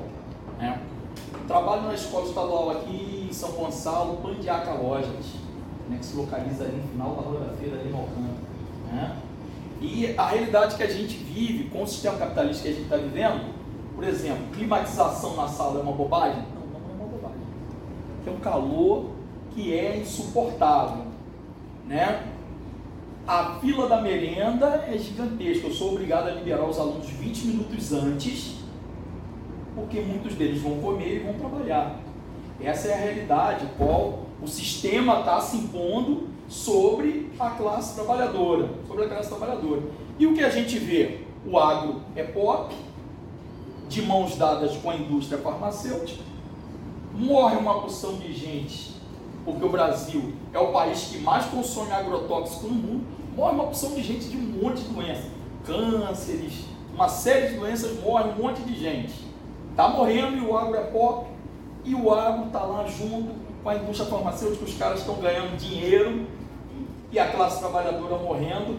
E como foi feito na exposição aqui, aonde não dá para separar homem e natureza, não tem como, destruiu a natureza, o homem morreu, acabou, né? Somos a natureza, estamos na natureza, né? Não tem como, não tem como. Então, debate que a gente tem que fazer é um debate aqui que é muito claro. A destruição do capitalismo é a nossa sobrevivência. É a nossa sobrevivência. Não tem jeito. Não tem saída no capitalismo. Não tem saída. Não tem saída. Né? Não tem saída. O planeta está sendo destruído. Foi apresentado argumentos aqui que o, que o mar sobe, já subiu 9 centímetros, é 9 centímetros em 30 anos. Uma série de coisas que foram apresentadas aqui, entendeu? Eu hoje eu sinto que o verão é muito mais quente é, é, é, extremamente mais quente, as coisas são mais quentes, a, a, questão da água, né? Uma série de coisas, né? Uma série de coisas. E, e o governo, e o governo não. Governo, como o Nicolas falou várias vezes, governo, da governo, sai governo, e não melhora absolutamente nada. Melhora, melhora alguma coisa no governo? Não. Então a saída, qual é a saída, gente? Eu queria que vocês pusessem isso de qual é a saída. Que saída que a gente tem? Que saída que a gente tem? Continuar vivendo no sistema capitalista ou apontar para uma saída em que os trabalhadores governem? Qual é a saída? Né?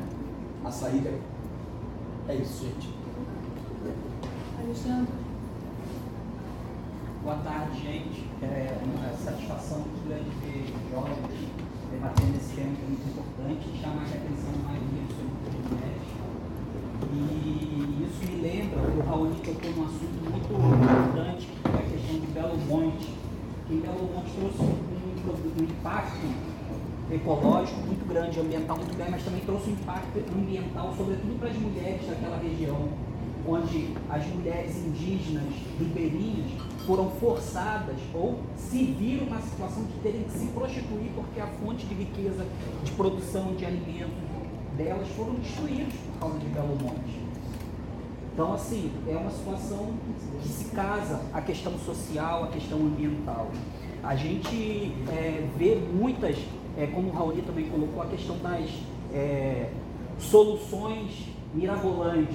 E a gente às vezes se depara com é, propostas individuais como se isso fosse resolver algum problema. Não tenho nada contra, mas, por exemplo, a ideologia do veganismo não tenho nada contra. Mas há uma ideologia de que ah, vamos parar de matar animais para a gente resolver os problemas do meio ambiente. Mas para você comer tofu, metade do Paraguai foi devastado para produzir soja. Para você comer o abacate, que é considerado um superalimento, o curso de vários rios numa região inteira do Chile foi redirecionado, uma região inteira virou deserto. No México, há, há cartéis controlando a produção de abacate, onde milhares de pessoas, centenas de pessoas são assassinadas por ano por causa desse, dessa guerra para poder exportar o abacate para os Estados Unidos. Então, de, por, que, por que, que isso acontece? Porque os problemas estão relacionados com o meio, de, com, a, a forma de produção.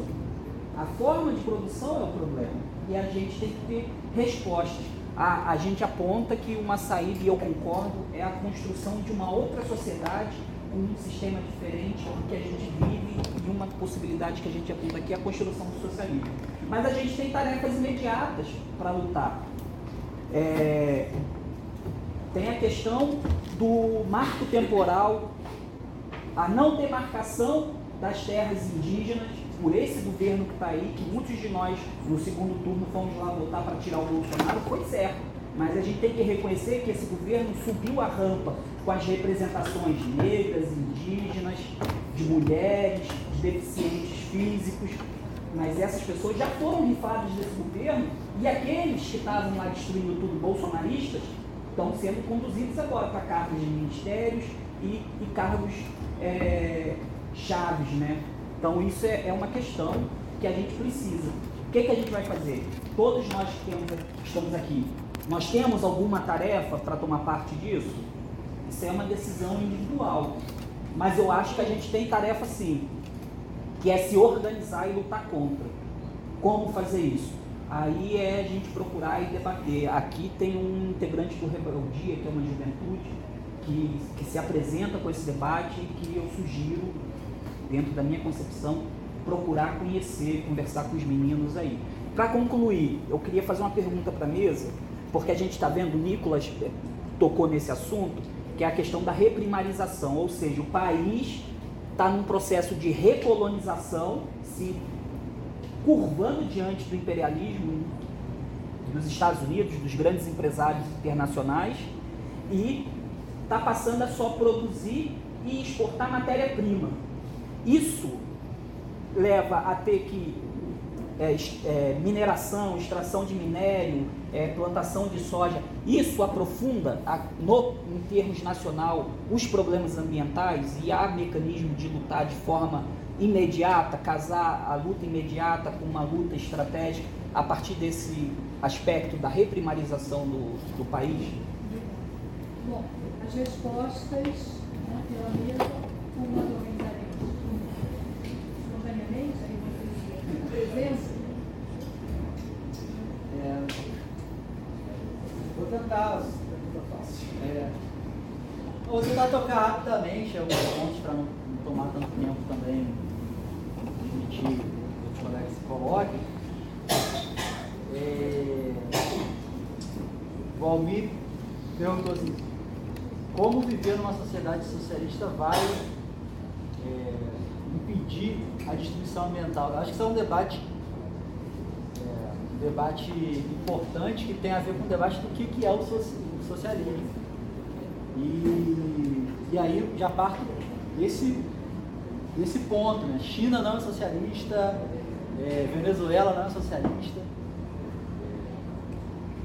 Nós tivemos algumas experiências de estados operários, como a União Soviética e a, própria China, que passou por um processo de revolução e se estabeleceu como estado operário, que não puderam avançar, não puderam avançar é, é, para o socialismo, porque na nossa concepção o, social, o socialismo não é possível é, em um único país. O socialismo só, só se faz possível esse. Então, só se faz possível a nível global. Então, óbvio que há tarefas que se, que se desenvolvem no, na esfera nacional. Né? As revoluções normalmente se dão no cenário de um país, mas necessariamente isso precisa ser levado como tarefa para um movimento internacional. É, se não acontece o que aconteceu na, na União Soviética e na própria China. Né? A própria burocracia que, que administra o Estado se converte porque sofre influências, tem, tem que estabelecer trocas com os países capitalistas internacionais e se estabelece como, é, como uma espécie de casta e acaba, como, acaba, como ocorreu na própria União Soviética e na China, se, se restaurando o próprio capitalismo no país. Então, na nossa concepção, nem Rússia, nem China, nem nenhum desses países são são socialistas hoje.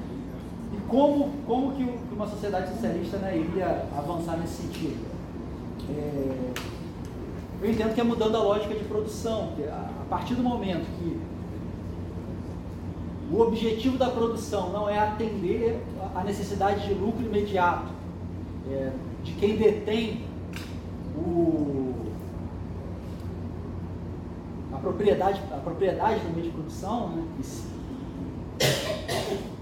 você é capaz de produzir em outros marcos. Eu, eu, sempre dou um exemplo que é o seguinte, é, há, um, há uns anos atrás, eu não lembro, não lembro o ano exatamente que foi, o Jefferson talvez tenha memória melhor que a minha. Teve o, o terremoto lá aqui no Japão que, que atingiu a usina de Fukushima. Assim, uma sociedade que se, que se produzisse globalmente, de forma planificada, mundialmente se planeja a economia, seria impensável você construir uma usina é, é, nuclear em cima da falha tectônica, porra. Tá ligado? É, assim, por que, que se faz isso? Porque o objetivo é imediato. E ela, e ela, e ela privada. É, o Roberto levantou um tema importante. É, eu queria fazer uma provocação aí, cara. É importante o, o, o ar-condicionado nas escolas como medida imediata, mas a gente tem que também, junto disso, fazer uma discussão seguinte. Beleza? Vamos brigar pelo ar-condicionado, mas vamos discutir um projeto de cidade é, com arborização, com transporte é, coletivo de massa que diminua o número de carros. Né? Se tivesse barca de São Gonçalo para o Rio, talvez tivesse menos carro na rua e a cidade seria menos quente. Vamos discutir pavimento poroso e não só tacar tudo de asfalto. Entendeu? Eu acho que fazer essas discussões são importantes, porque a gente aqui está defendendo uma saída estratégica de socialismo, etc. Mas a gente não pode fazer essa discussão é, do, do marco o, ultimatista. Nós temos a verdade, a gente tem que apresentar soluções problemas concretos imediatos, e a partir daí fazer sim o debate de projeto de sociedade. Mas tem tarefas imediatas que precisam ser, colocadas. É, e o Alexandre falou isso, tarefas imediatas. Eu colocaria uma outra tarefa imediata, o, o, a derrubada lá do, do, do, projeto de exploração de petróleo na, na margem equatorial. Já está estudado bem muito esse assunto. Vai ter, vai ter impactos gigantescos. É, e o tema da reprimarização, cara.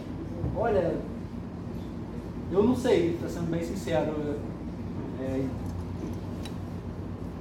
no Brasil, a agroindústria é o principal agente de, de, de desmatamento, de devastação ambiental, mas, é, mas a, a, indústria mais avançada também não é a, a não é a salvação, né? não é a,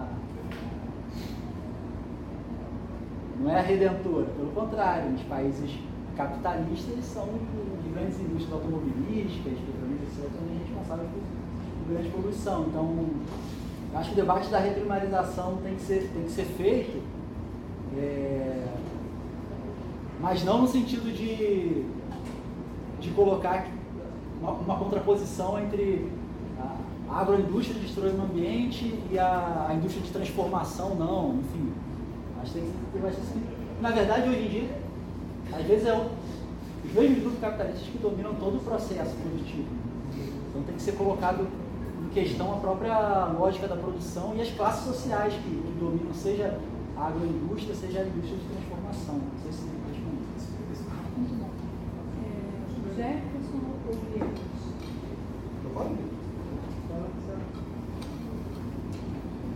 Só pergunta fácil, né? O tema já não é, não é muito fácil, né?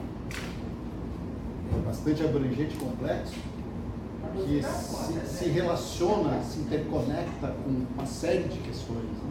uma série de questões. É um tema do cão mesmo. Agora eu penso o seguinte, parto dessa concepção aí que o Raul falou.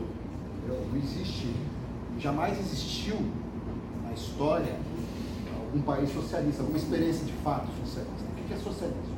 Socialismo é o controle do poder político do poder econômico nas mãos da classe trabalhadora em aliança com os demais setores oprimidos da sociedade. São inúmeros.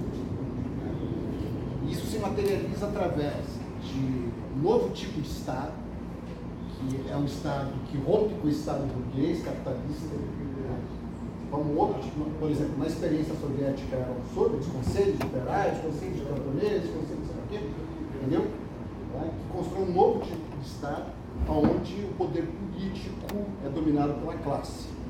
Na experiência soviética, eles tinham obsessão em tentar reduzir ao máximo a jornada de trabalho da, da classe trabalhadora para que a classe trabalhadora pudesse participar ao máximo das decisões políticas nos soviets. Só que eles estavam correndo contra um atraso estrutural daquela sociedade. A sociedade ainda, 90% das pessoas ainda viviam no campo, era todo mundo analfabeto, entendeu? Então era uma loucura, tinha muitas contradições ali. Mas esse era o objetivo. Hoje, com o desenvolvimento técnico-científico que nós temos hoje, a gente poderia trabalhar quatro, duas, três horas, dependendo, por dia. Mas é isso que acontece. A tecnologia ela é utilizada para acumulação, para gerar desemprego estrutural, que reduz salário, que baixa salário. É a forma de acumulação do capital. né? E, bom, o socialismo, além de revolucionar as forças produtivas, revolucionar as, as relações sociais de produção, isso quer dizer o quê? Né? Expropriar os capitalistas colocar na mão dos trabalhadores né, os meios de produção, que vão ficar sob seu controle, e eles vão, de forma democrática, decidir o que vão fazer com eles, né? também vai precisar de uma revolução das forças produtivas. Especialmente agora, face à catástrofe climática, a ruptura metabólica em escala global que a gente está vendo, né? com o aquecimento global e a crise da biosfera. E o que que é a revolução das forças produtivas? É pensar, é revolucionar como e o que se produz, como e o que se distribui, né? como é, e o que se consome. Vai ter que fazer uma profunda revo- revolução nas forças produtivas. E vai ter que começar com a transição energética, gente.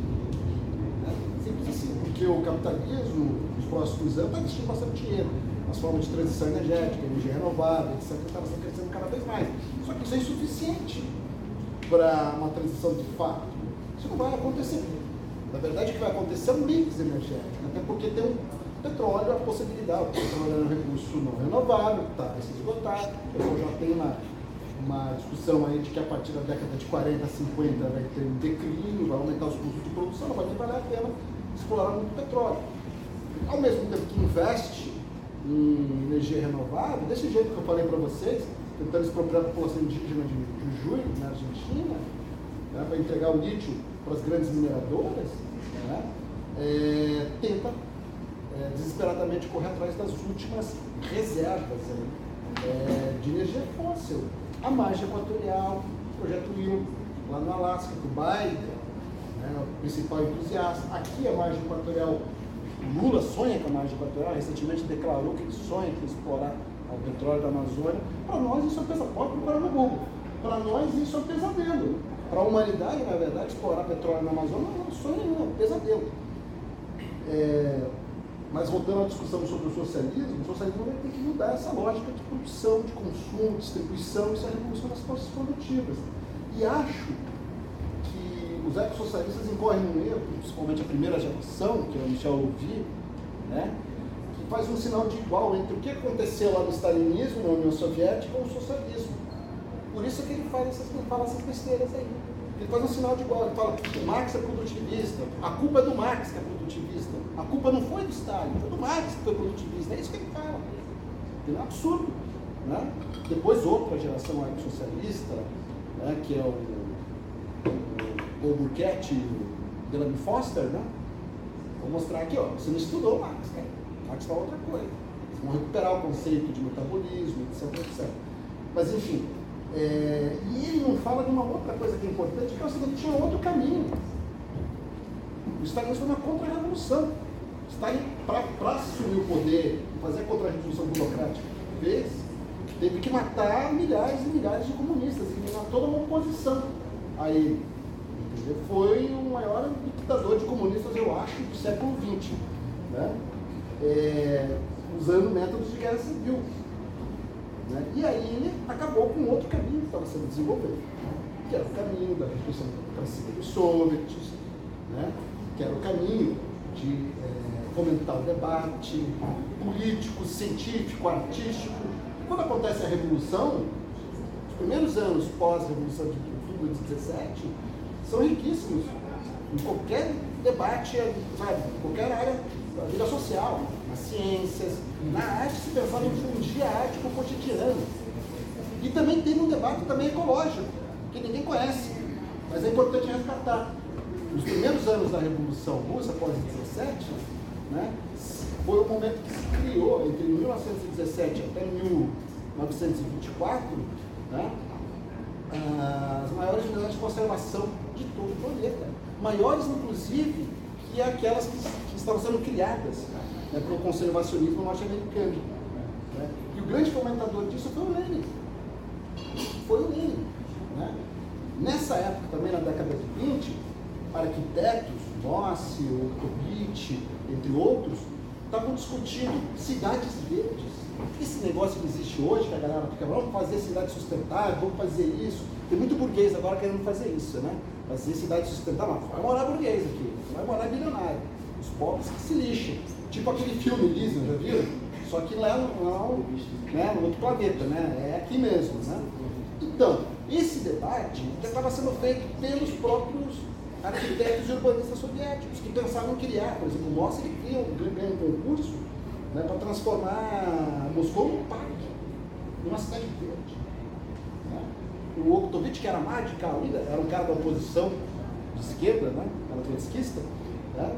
ele pensava, aqui vamos, vamos mudar a distribuição, para a distribuição da população aqui na União Soviética, vamos construir ferrovias em toda, todo o país, né? e ao longo dessas ferrovias a gente vai colocar é, vilarejos com 30, 40 mil pessoas, uma parte desse vilarejo vai ser dedicada à agricultura, a outra parte à indústria, tudo vai estar ligado pelas ferrovias, tudo vai estar ligado pela eletrificação, e todo mundo vai poder se, se relacionar um com o outro, etc. e tal, né? E os grandes centros urbanos vão se transformar em grandes cidades jardins, né? E vão concentrar as atividades culturais, grandes atividades culturais do país. Olha só. O que aconteceu? Bom, né? Stalin é um bom camarada. Se negar, ele manda matar. Foi isso que aconteceu. A contra-revolução stalinista liquidou essa experiência. Tem outra experiência ainda mais bonita do que essa, que é a experiência do grande geneticista Vavilov, a Mikhail Vavilov, que eu, eu, eu, recomendo, é muito longa a história dele aqui, recomendo que vocês estudem isso, né? propunha uma revolução na forma como produzia os alimentos para acabar com a fome. Né? E ele só conseguiu desenvolver essas pesquisas deles depois da Revolução, porque houve uma libertação da ciência. Né? Só que chegou a contra-revolução stalinista, prendeu ele e ele acabou morrendo em um gulag de fome. Então, eu recomendo que vocês estudem um pouco mais esse tema, porque um processo revolucionário como esse, que aponta para uma direção do socialismo, né, também cria, né, é, é, é, de forma embrionária, elementos para uma revolução das forças produtivas. Eu acho que essas formas embrionárias estão presentes para a nossa sociedade. Estão presentes, nosso... tem todo um debate sobre modo de vida, não sei o quê, só que a nossa canalização é tudo individualista, né? grupinho, segmento, etc. Então tem um bom livro do Trotsky sobre o modo de vida. Ele debate o modo de vida na revolução. No socialismo não tem que florescer novos modos de vida. Novos modos de vida, não um só. Que a gente é uma pluralidade imensa. Né? Então acho que Acho que é por aí. Sem mais. Nicolas. Ah, bem, acho que depois da exposição do Jefferson não teria muito mais a acrescentar, mas eu reafirmo é, tudo que ele e Rony disseram e também né, é, penso muitas coisas nesse sentido, de que né, o socialismo ele não é, como o, o amigo colocou, né, qual o socialismo da China, da, da Venezuela? Obviamente que não. Primeiro que nem são, nem são estados socialistas, mas o socialismo é onde a classe trabalhadora, a comunidade científica possa é, deliberar politicamente é, é, e economicamente sobre toda a sociedade. Né? Não é uma, um socialismo de um grupo de, de pessoas, de líderes geniais, burocratas que vão decidir sobre toda a camada da sociedade com um modelo pronto, já pré-concebido e é, é, totalmente contrário. Né? Pelo menos eu compreendo o socialismo como, é, como o próprio Gerson falou, a libertação da ciência, da, da política, da economia, justamente é, dando é, o controle da ciência, da economia, da política, para a classe trabalhadora decidir um conjunto de forma democrática. Não né, uma, como muita gente tem essa consciência, tanto pessoas que criticam socialismo, comunismo, como até alguns que defendem, de que seria, é, o socialismo é uma sociedade com você tem líderes geniais, seja lá quem for, Stalin, né, Fidel Castro e tudo mais, que vai regular e vai é, ditar tudo, é, é, toda a ordem social, como as coisas vão ser e tudo mais. Eu, pelo menos, tenho uma visão é, que diverge, diverge bem que seria uma possibilidade de socialismo. Bom, já são seis horas, a gente teria que ir encerrando. Eu gostaria de saber se alguém mais, a Deise, que poderia fazer uma saudação, o Lohan, e vocês querem fazer questões? E já são seis horas. Como é seu nome?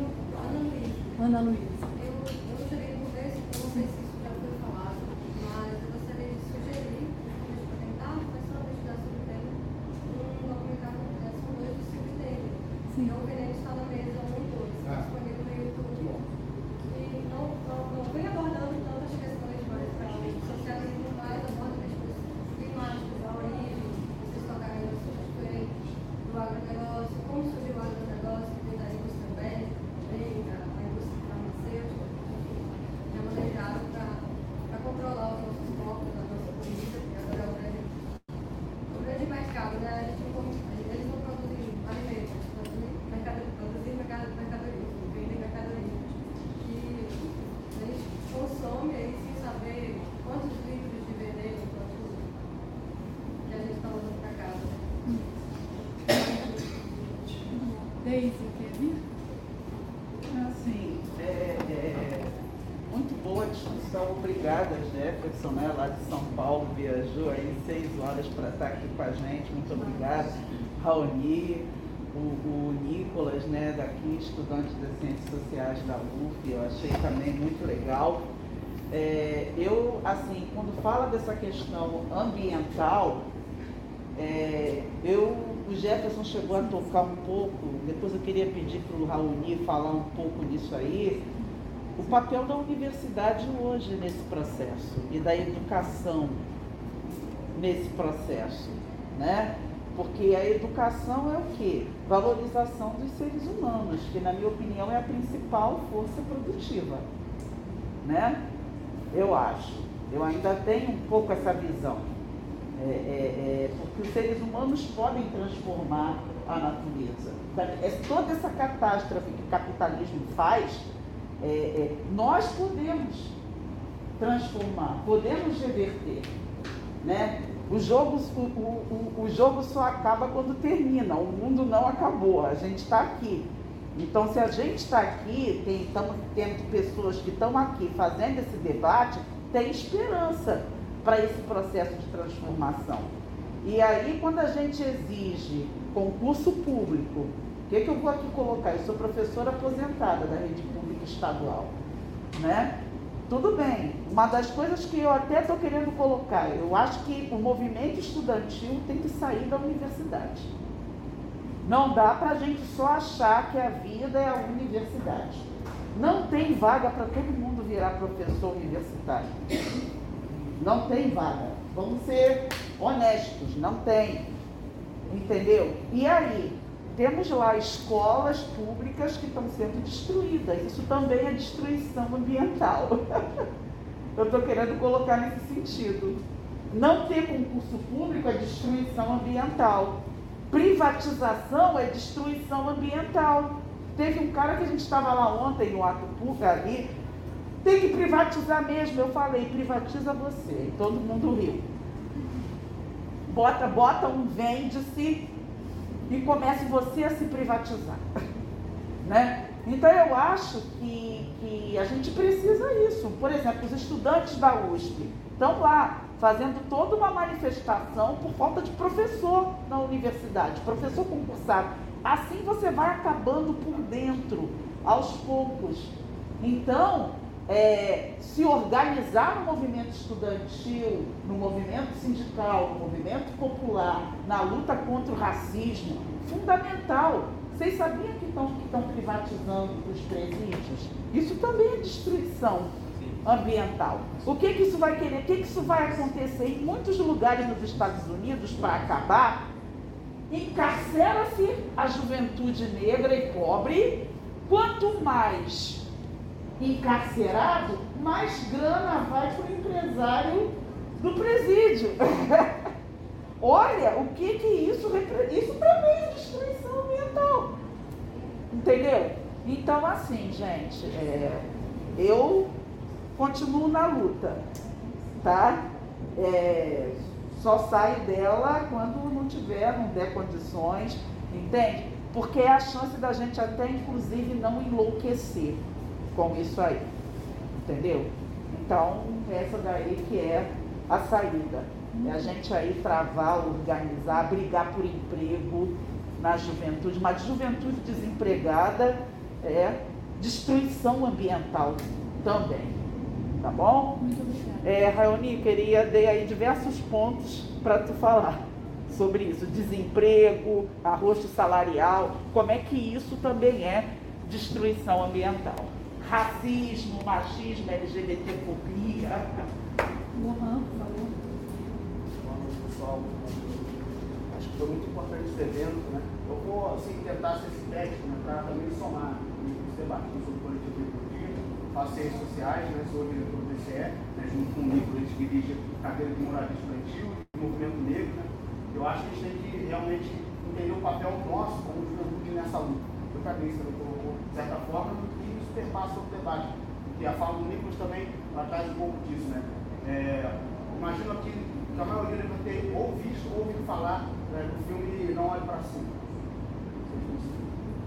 Então, é, esse debate aqui, eu acho que que eu vejo sobre esse tema, o lado ambiental do do capitalismo, né, é, o que parece que a gente está falando, né, e já indica os dados, acho que eu não aqui, gráfico, está vendo as previsões, está sendo acelerado, a crise mundial do capitalismo, né, na Grécia em geral, na França, tacando fogo em tudo, no mundo inteiro, no continente africano, vários regimes lá caindo ou subindo na Ásia, e o Brasil está vendo aí também né, a direita, o reformismo de volta e a, continua os ataques. A gente vê que tem um meteoro, tem uma destruição que já está acontecendo. Não é uma profecia bíblica, uma coisa religiosa, já está curso. Né?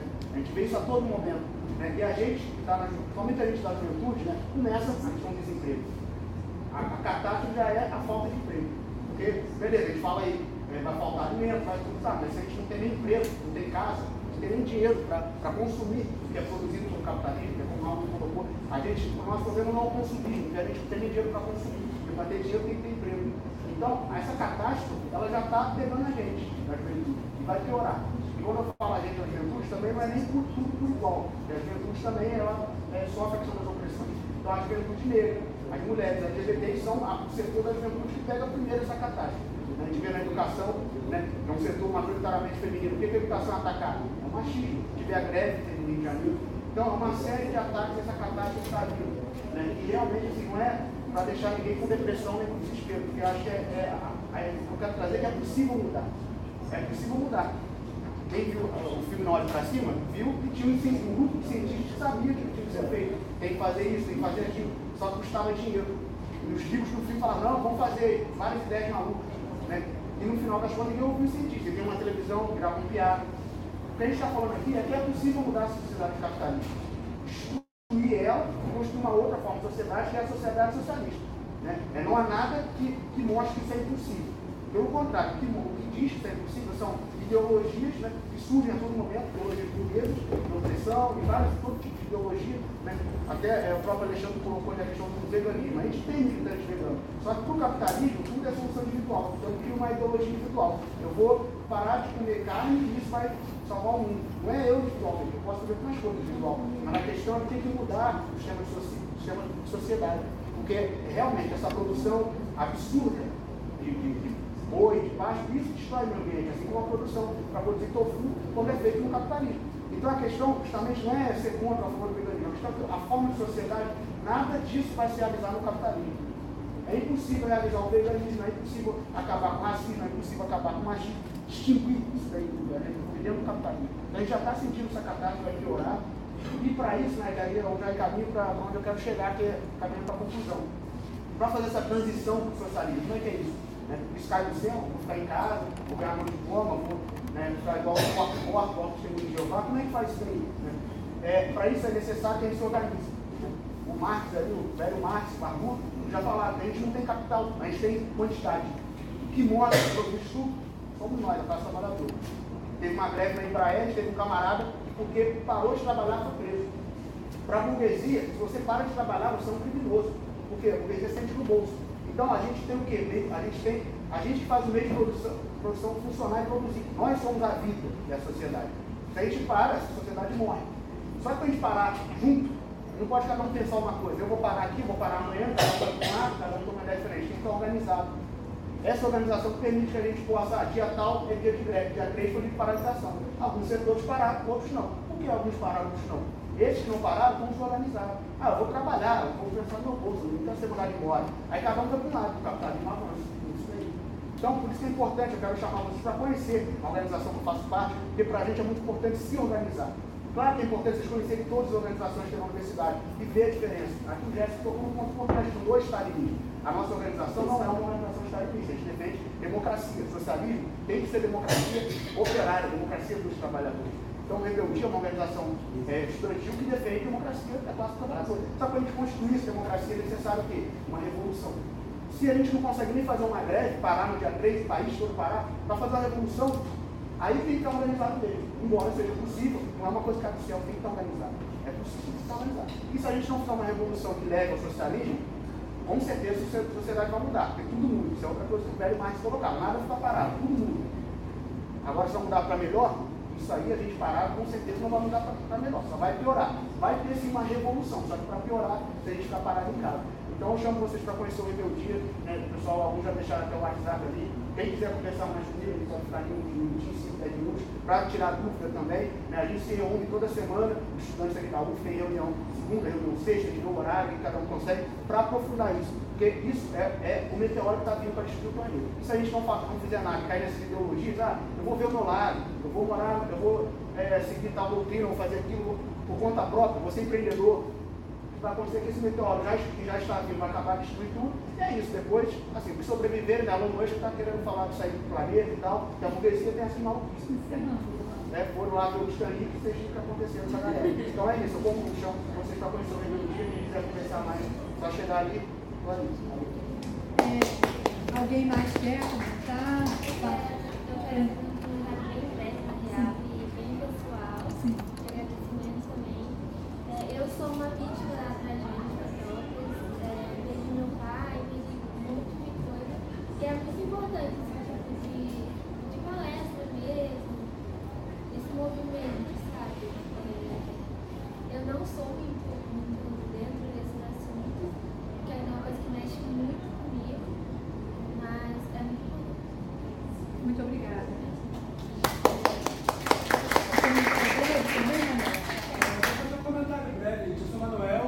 É, Uma concepção que eu acho que ficou bem claro para todos aqui é que existem duas opções. Ou nós acabamos com o capitalismo ou ele mata a gente. Não existe outro. Eu acho que isso ficou bem claro por uma questão de tempo e de destruição que o capitalismo traz por si só. Dentro dessa concepção, e aí eu vou linkar isso questão global, nós entendemos então que é, a sociedade deve, deve ser mudada como um todo, porque nós entendemos que acordos de menos poluição ou qualquer outra coisa dentro dessa concepção não funcionam, até porque esses acordos são feitos o tempo inteiro. Alguns assinam, outros não. Aqui no Brasil a gente sempre assina e nunca cumpre nada. Então eu queria que, antes de que a vez encerrasse, falasse sobre a questão da globalização desse, desse conceito de sociedade que a gente está propondo aqui, porque, como vou repetir sobre o stalinismo, existem muitas organizações stalinistas que não defendem esse tipo de organização a nível global, né? defendem um modelo de sociedade dentro de um país só. E isso entraria em contradição por si só com o próprio fato da mudança de sociedade. Né? Então é só isso. Bom, muito obrigada. Alguém mais gostaria de comentar? Bom, passa a palavra ao os companheiros. Tá. Eu vou tentar ser, ser, ser, ser rápido assim. É, o, o- até a ascensão do stalinismo é, enquanto corrente de pensamento é, dominante aí, no- dentro do, vou dizer do marxismo, né, porque eu considero o stalinismo uma deturpação. né? É, o debate do, do internacionalismo, assim, não era, assim, como é que eu vou dizer? Não é que existia dois debates, uma concepção de que o, o socialismo se, se, se, se desenvolve no cenário internacional e outra. Não, é- a única concepção que existia era internacionalismo. É, e o debate não é se a gente quer ou não que o, socialismo ocorra a nível internacional. E você deve se perguntar para o stalinista, talvez ele diga que quer. né? Ah, tá, de repente eu quero também. A questão é, na concepção marxista, é, ele é possível no nível internacional, entendeu? É, uma outra, é um outro tipo de debate. O Stalin, ao, ao, ah, apresentar a ideologia do socialismo num só país, qual que é o debate que está por trás disso? Eu não vou trocar o certo pelo duvido- duvidoso. Se é possível o socialismo num só país, eu não vou me aventurar a tentar fazer revolu- revoluções mundo afora, incentivar outras revoluções e pôr em risco o Estado operário, o socialismo que eles, que eles consideravam existente. Entende? O, de- o debate era é, não levar a experiência soviética para os demais países. É isso que é. Então, o stalinismo, com a teoria do socialismo no seu país e, e vários outros elementos que não dá para aprofundar, ele cumpre um desserviço ao processo revolucionário. Ele, ele atrasa o processo revolucionário e ele provoca, a restauração do capitalismo na própria União Soviética. É, a colega falou do, do- do documentário, eu queria, eu recomendo, recomendo outro que não é tão conhecido, um documentário chamado Semente. É bem mainstream, assim, mas não é tão conhecido, que está no, no, no Globoplay, que ele é, aborda assim, a, a, a crueldade né, da- das, das grandes empresas produtoras de sementes, a Cargill, Ogum, etc., com os transgênicos e como que, que, é, que eles alijam o produtor do, do controle sobre a própria produção, é, por ser obrigado a comprar a semente daquela empresa, só germina daquele, daquele jeito. Enfim, bem interessante. É, e o que a Daisy, e dialogando com o que a Daisy falou, a gente vive desde 2008, pelo menos, uma os economistas chamam de onda longa descendente, né? uma, uma, uma crise da taxa de lucro, a tendência de queda da taxa de lucro dos grandes capitalistas e o que eles fazem para reverter isso, para minimizar essa queda? É aumentar brutalmente o nível de exploração. Então, aí vem o desemprego, é, o aumento da exploração que, se- que se apoia né, na- nas opressões, no racismo, na xenofobia. É, e também no avanço sobre novas fronteiras do- dos biomas, do, né, do Cerrado da Amazônia, dos biomas do mundo afora aí. Acho que está tudo, tá tudo conectado, tá tudo conectado, né? Acho que tem, é, e, e se a resposta dos capitalistas para a crise é essa, a gente tem que pensar qual é a nossa resposta. A nossa resposta tem que ser uma saída é, estratégica, mas que também não, não, não se furte de, é, de apresentar quais as lutas, apresentar as lutas concretas que a gente tem que dar agora uma cidade, é, uma cidade mais limpa, por saneamento básico, contra a exploração de petróleo é, pelo marco temporal, contra a tese marco temporal, contra a exploração de, de petróleo na, na Foz da Amazônia, por, por medidas é, emergenciais para impedir tragédias como a de Petrópolis e outras. É, que é isso, para não me estender aqui muito mais. Desculpa se me esqueci de tocar em algum ponto. Jefferson, estou sugerindo que o Nicolas faça a fala e você conclua. Tá. É, na, na questão que o Manuel abordou, é, como eu estava comentando também, a questão do, né, da- dessa polêmica do internacionalismo contra socialismo no seu país. É, basicamente, assim, para quem não conhece, assim, que é, é, é comum muitas pessoas conhecerem, né?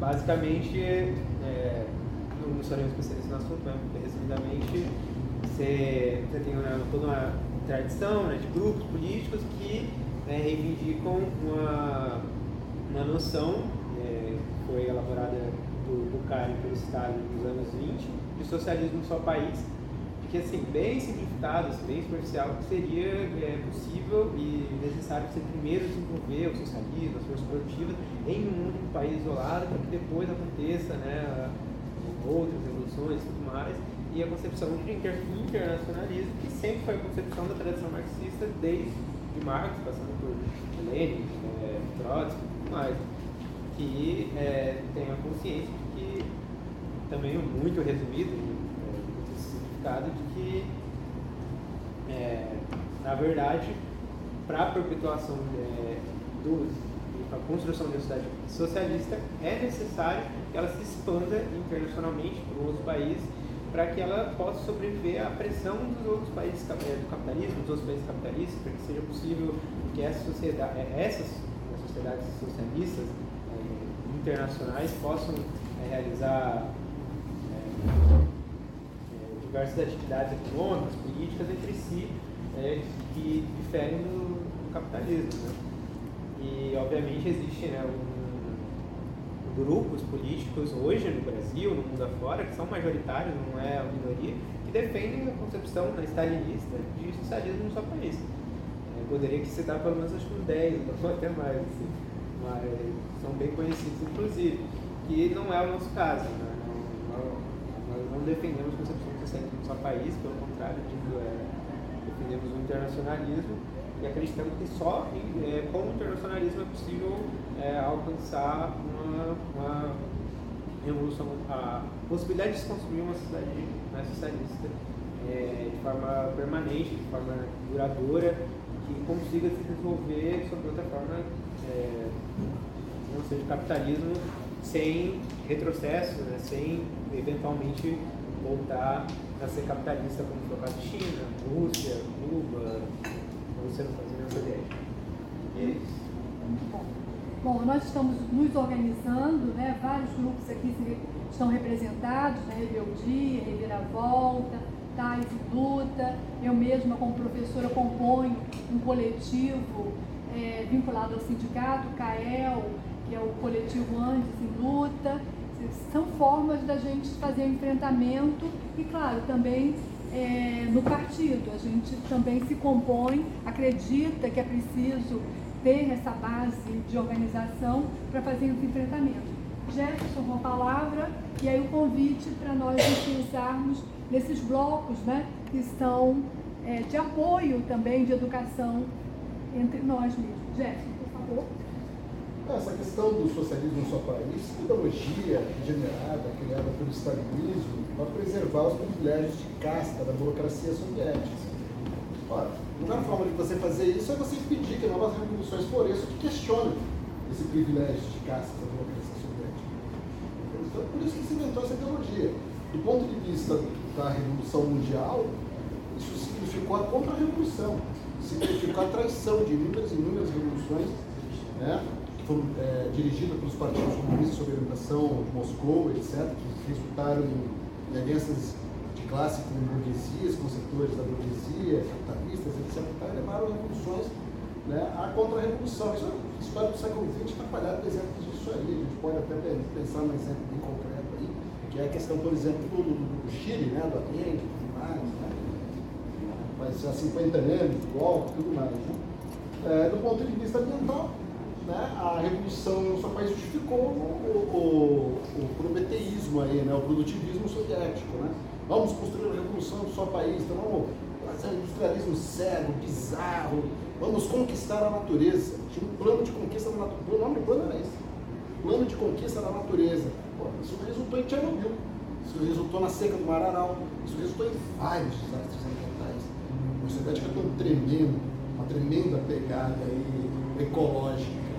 Né? Depois do, você pega ao longo da história do século XX, o segundo maior emissor de carbono é, do mundo depois dos Estados Unidos. Né? Mas a produção industrial deles era menos da metade da norte-americana, então é um negócio bizarro. É, e assim, hoje isso é uma tremenda uma bobagem. Quem fala isso é demente, né? Porque no prefácio hoje há um problema que é global, né? aquecimento global. Né? Estamos falando da biosfera, é uma escala global. Isso reatualiza o problema da revolução mundial. Você só vai resolver isso se você superar o capitalismo em escala mundial. Então reatualiza a necessidade do proletário todo mundo unido, vamos fazer a revolução mundial. Reatualiza a discussão.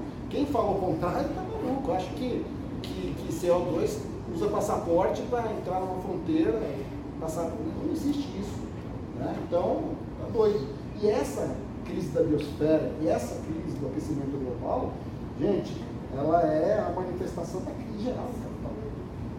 Se manifesta em várias outras, outras áreas, né? No meio ambiente, como a crise climática, né? a crise política com a ascensão aí da ultradireita, com o desgaste dos regimes democráticos burgueses, né? com os partidos aí da ordem, né? do Estado, estamos vendo isso agora no Chile, a gente já isso aqui no Brasil, no Chile não, na Argentina, né? a crise econômica, a crise do trabalho, as pessoas sem trabalho. Né? Então, é uma, uma dessas manifestações, mas é uma manifestação bastante que causa agonia e ansiedade em todos nós, porque mexe com o conjunto futuro da civilização. Né? É... Gente, para terminar, eu só acho assim, o debate sobre a questão do meio ambiente não é um debate é, que, é, é que, nunca foi feito na classe trabalhadora. Quero resgatar alguns elementos aqui. A classe trabalhadora tem algum histórico aqui no Brasil de luta contra é, a destruição ambiental. Chico Mendes, no Acre, na floresta amazônica. Né? Os trabalhadores da mineração em Minas Gerais. Né? É, depois de Brumadinho, é, o Sindicato da Conlutas da Mineração de Congonhas. Congonhas fica no fundo de vale, né, e a montante desse vale tem uma, uma, uma barragem de barro da CSN. Se ela rompe, acabou. Não vai sobrar nem aquelas estátuas do, do que tem no centro da cidade. Entendeu? Os operários da mineração, depois de Brumadinho, compreenderam isso e votaram uma resolução. Resolução contra a abertura de novas minas. De novas minas. E essa é a discussão que está sendo feita com os demais sindicatos, com, com outras cidades, da categoria lá, etc. A luta dos trabalhadores contra o amianto no Brasil, pelo banimento do amianto. Então, a pauta do meio ambiente sempre esteve presente nas lutas da classe trabalhadora e ela deve agora estar mais presente do que nunca. Na minha opinião, ela tem que estar presente nas campanhas salariais. Às vezes eu falo isso, entendeu? Tem que estar presente em tudo. Né? Nas campanhas salariais, tem que estar presente no debate que vocês fazem, tem que envolver as comunidades que são vítimas dessas mudanças climáticas e vítima desses governos, porque tem aquele famoso conceito né, da Naomi Klein, né, capitalismo do desastre, né, que mostra o quanto o capitalismo utiliza do desastre climático, ambiental, para lucrar, para ganhar dinheiro, como aconteceu, por exemplo, em Nova Orleans em 2004, quando passou o Katrina, né, não havia assistência pública para aquelas pessoas, tudo tinha sido privatizado, né, e o que o Bush fez? Pegou as mesmas empresas que investiam na Zona Verde lá no Iraque, militares, inclusive o, o, empresas de mercenários, para fazer a segurança lá, porque sobrou da cidade, etc. E tal, né? Então promoveu essas empresas para ganhar dinheiro em cima do desastre daquelas populações. E é isso que o capitalismo faz. Quando, por exemplo, não investe é, de, dinheiro em prevenção, depois tenta lucrar com privatização de serviços, enfim. Né? É, essa é a forma tradicional do capitalismo é, acumular. Né? se aproveitar do desastre, se aproveitar da catástrofe e ganhar mais dinheiro. E por fim, só quero dar um recadinho. Eu sou do Opinião Socialista, aquele jornal que está ali, né, na banquinha. No dia 25 agora a gente vai estar lançando o nosso site. Tá? Então convido vocês todos a estarem acessando o nosso site. E nele também eu vou ter um canalzinho do YouTube lá, tá? que eu vou estar problematizando, discutindo por essa questão sobre a questão do meio ambiente e capitalismo. Muito obrigada. Muito obrigada.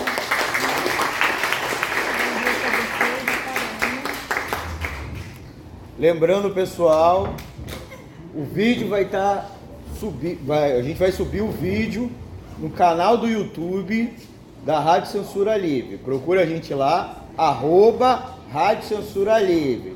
Aproveita, se inscreve, dá o like, clique, clique no sininho para receber avisos de novos vídeos. Valeu. Ó, e compartilhe, hein? Dá essa força pra gente. Valeu, tchau, tchau.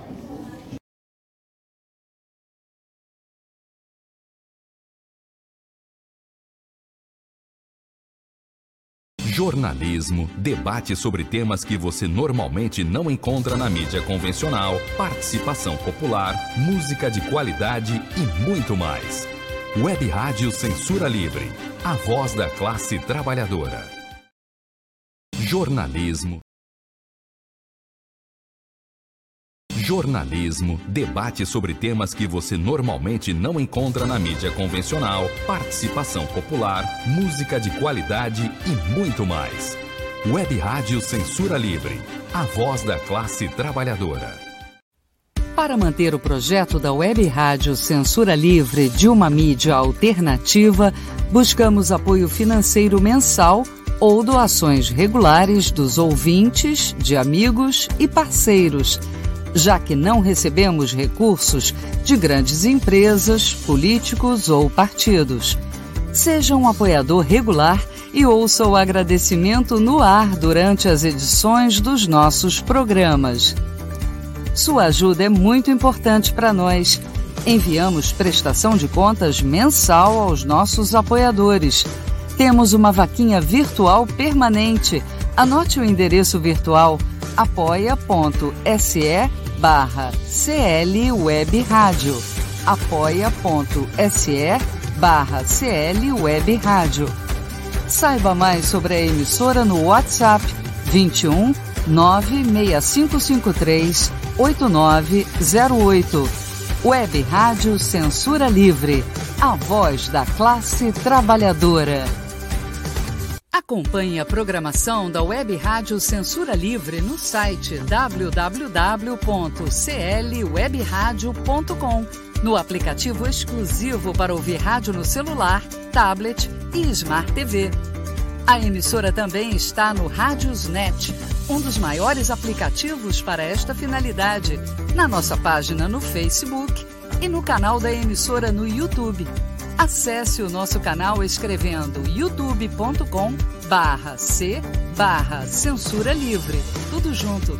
Inscreva-se no canal e acione o sininho para receber as notificações de novos vídeos. Web Rádio Censura Livre. A voz da classe trabalhadora.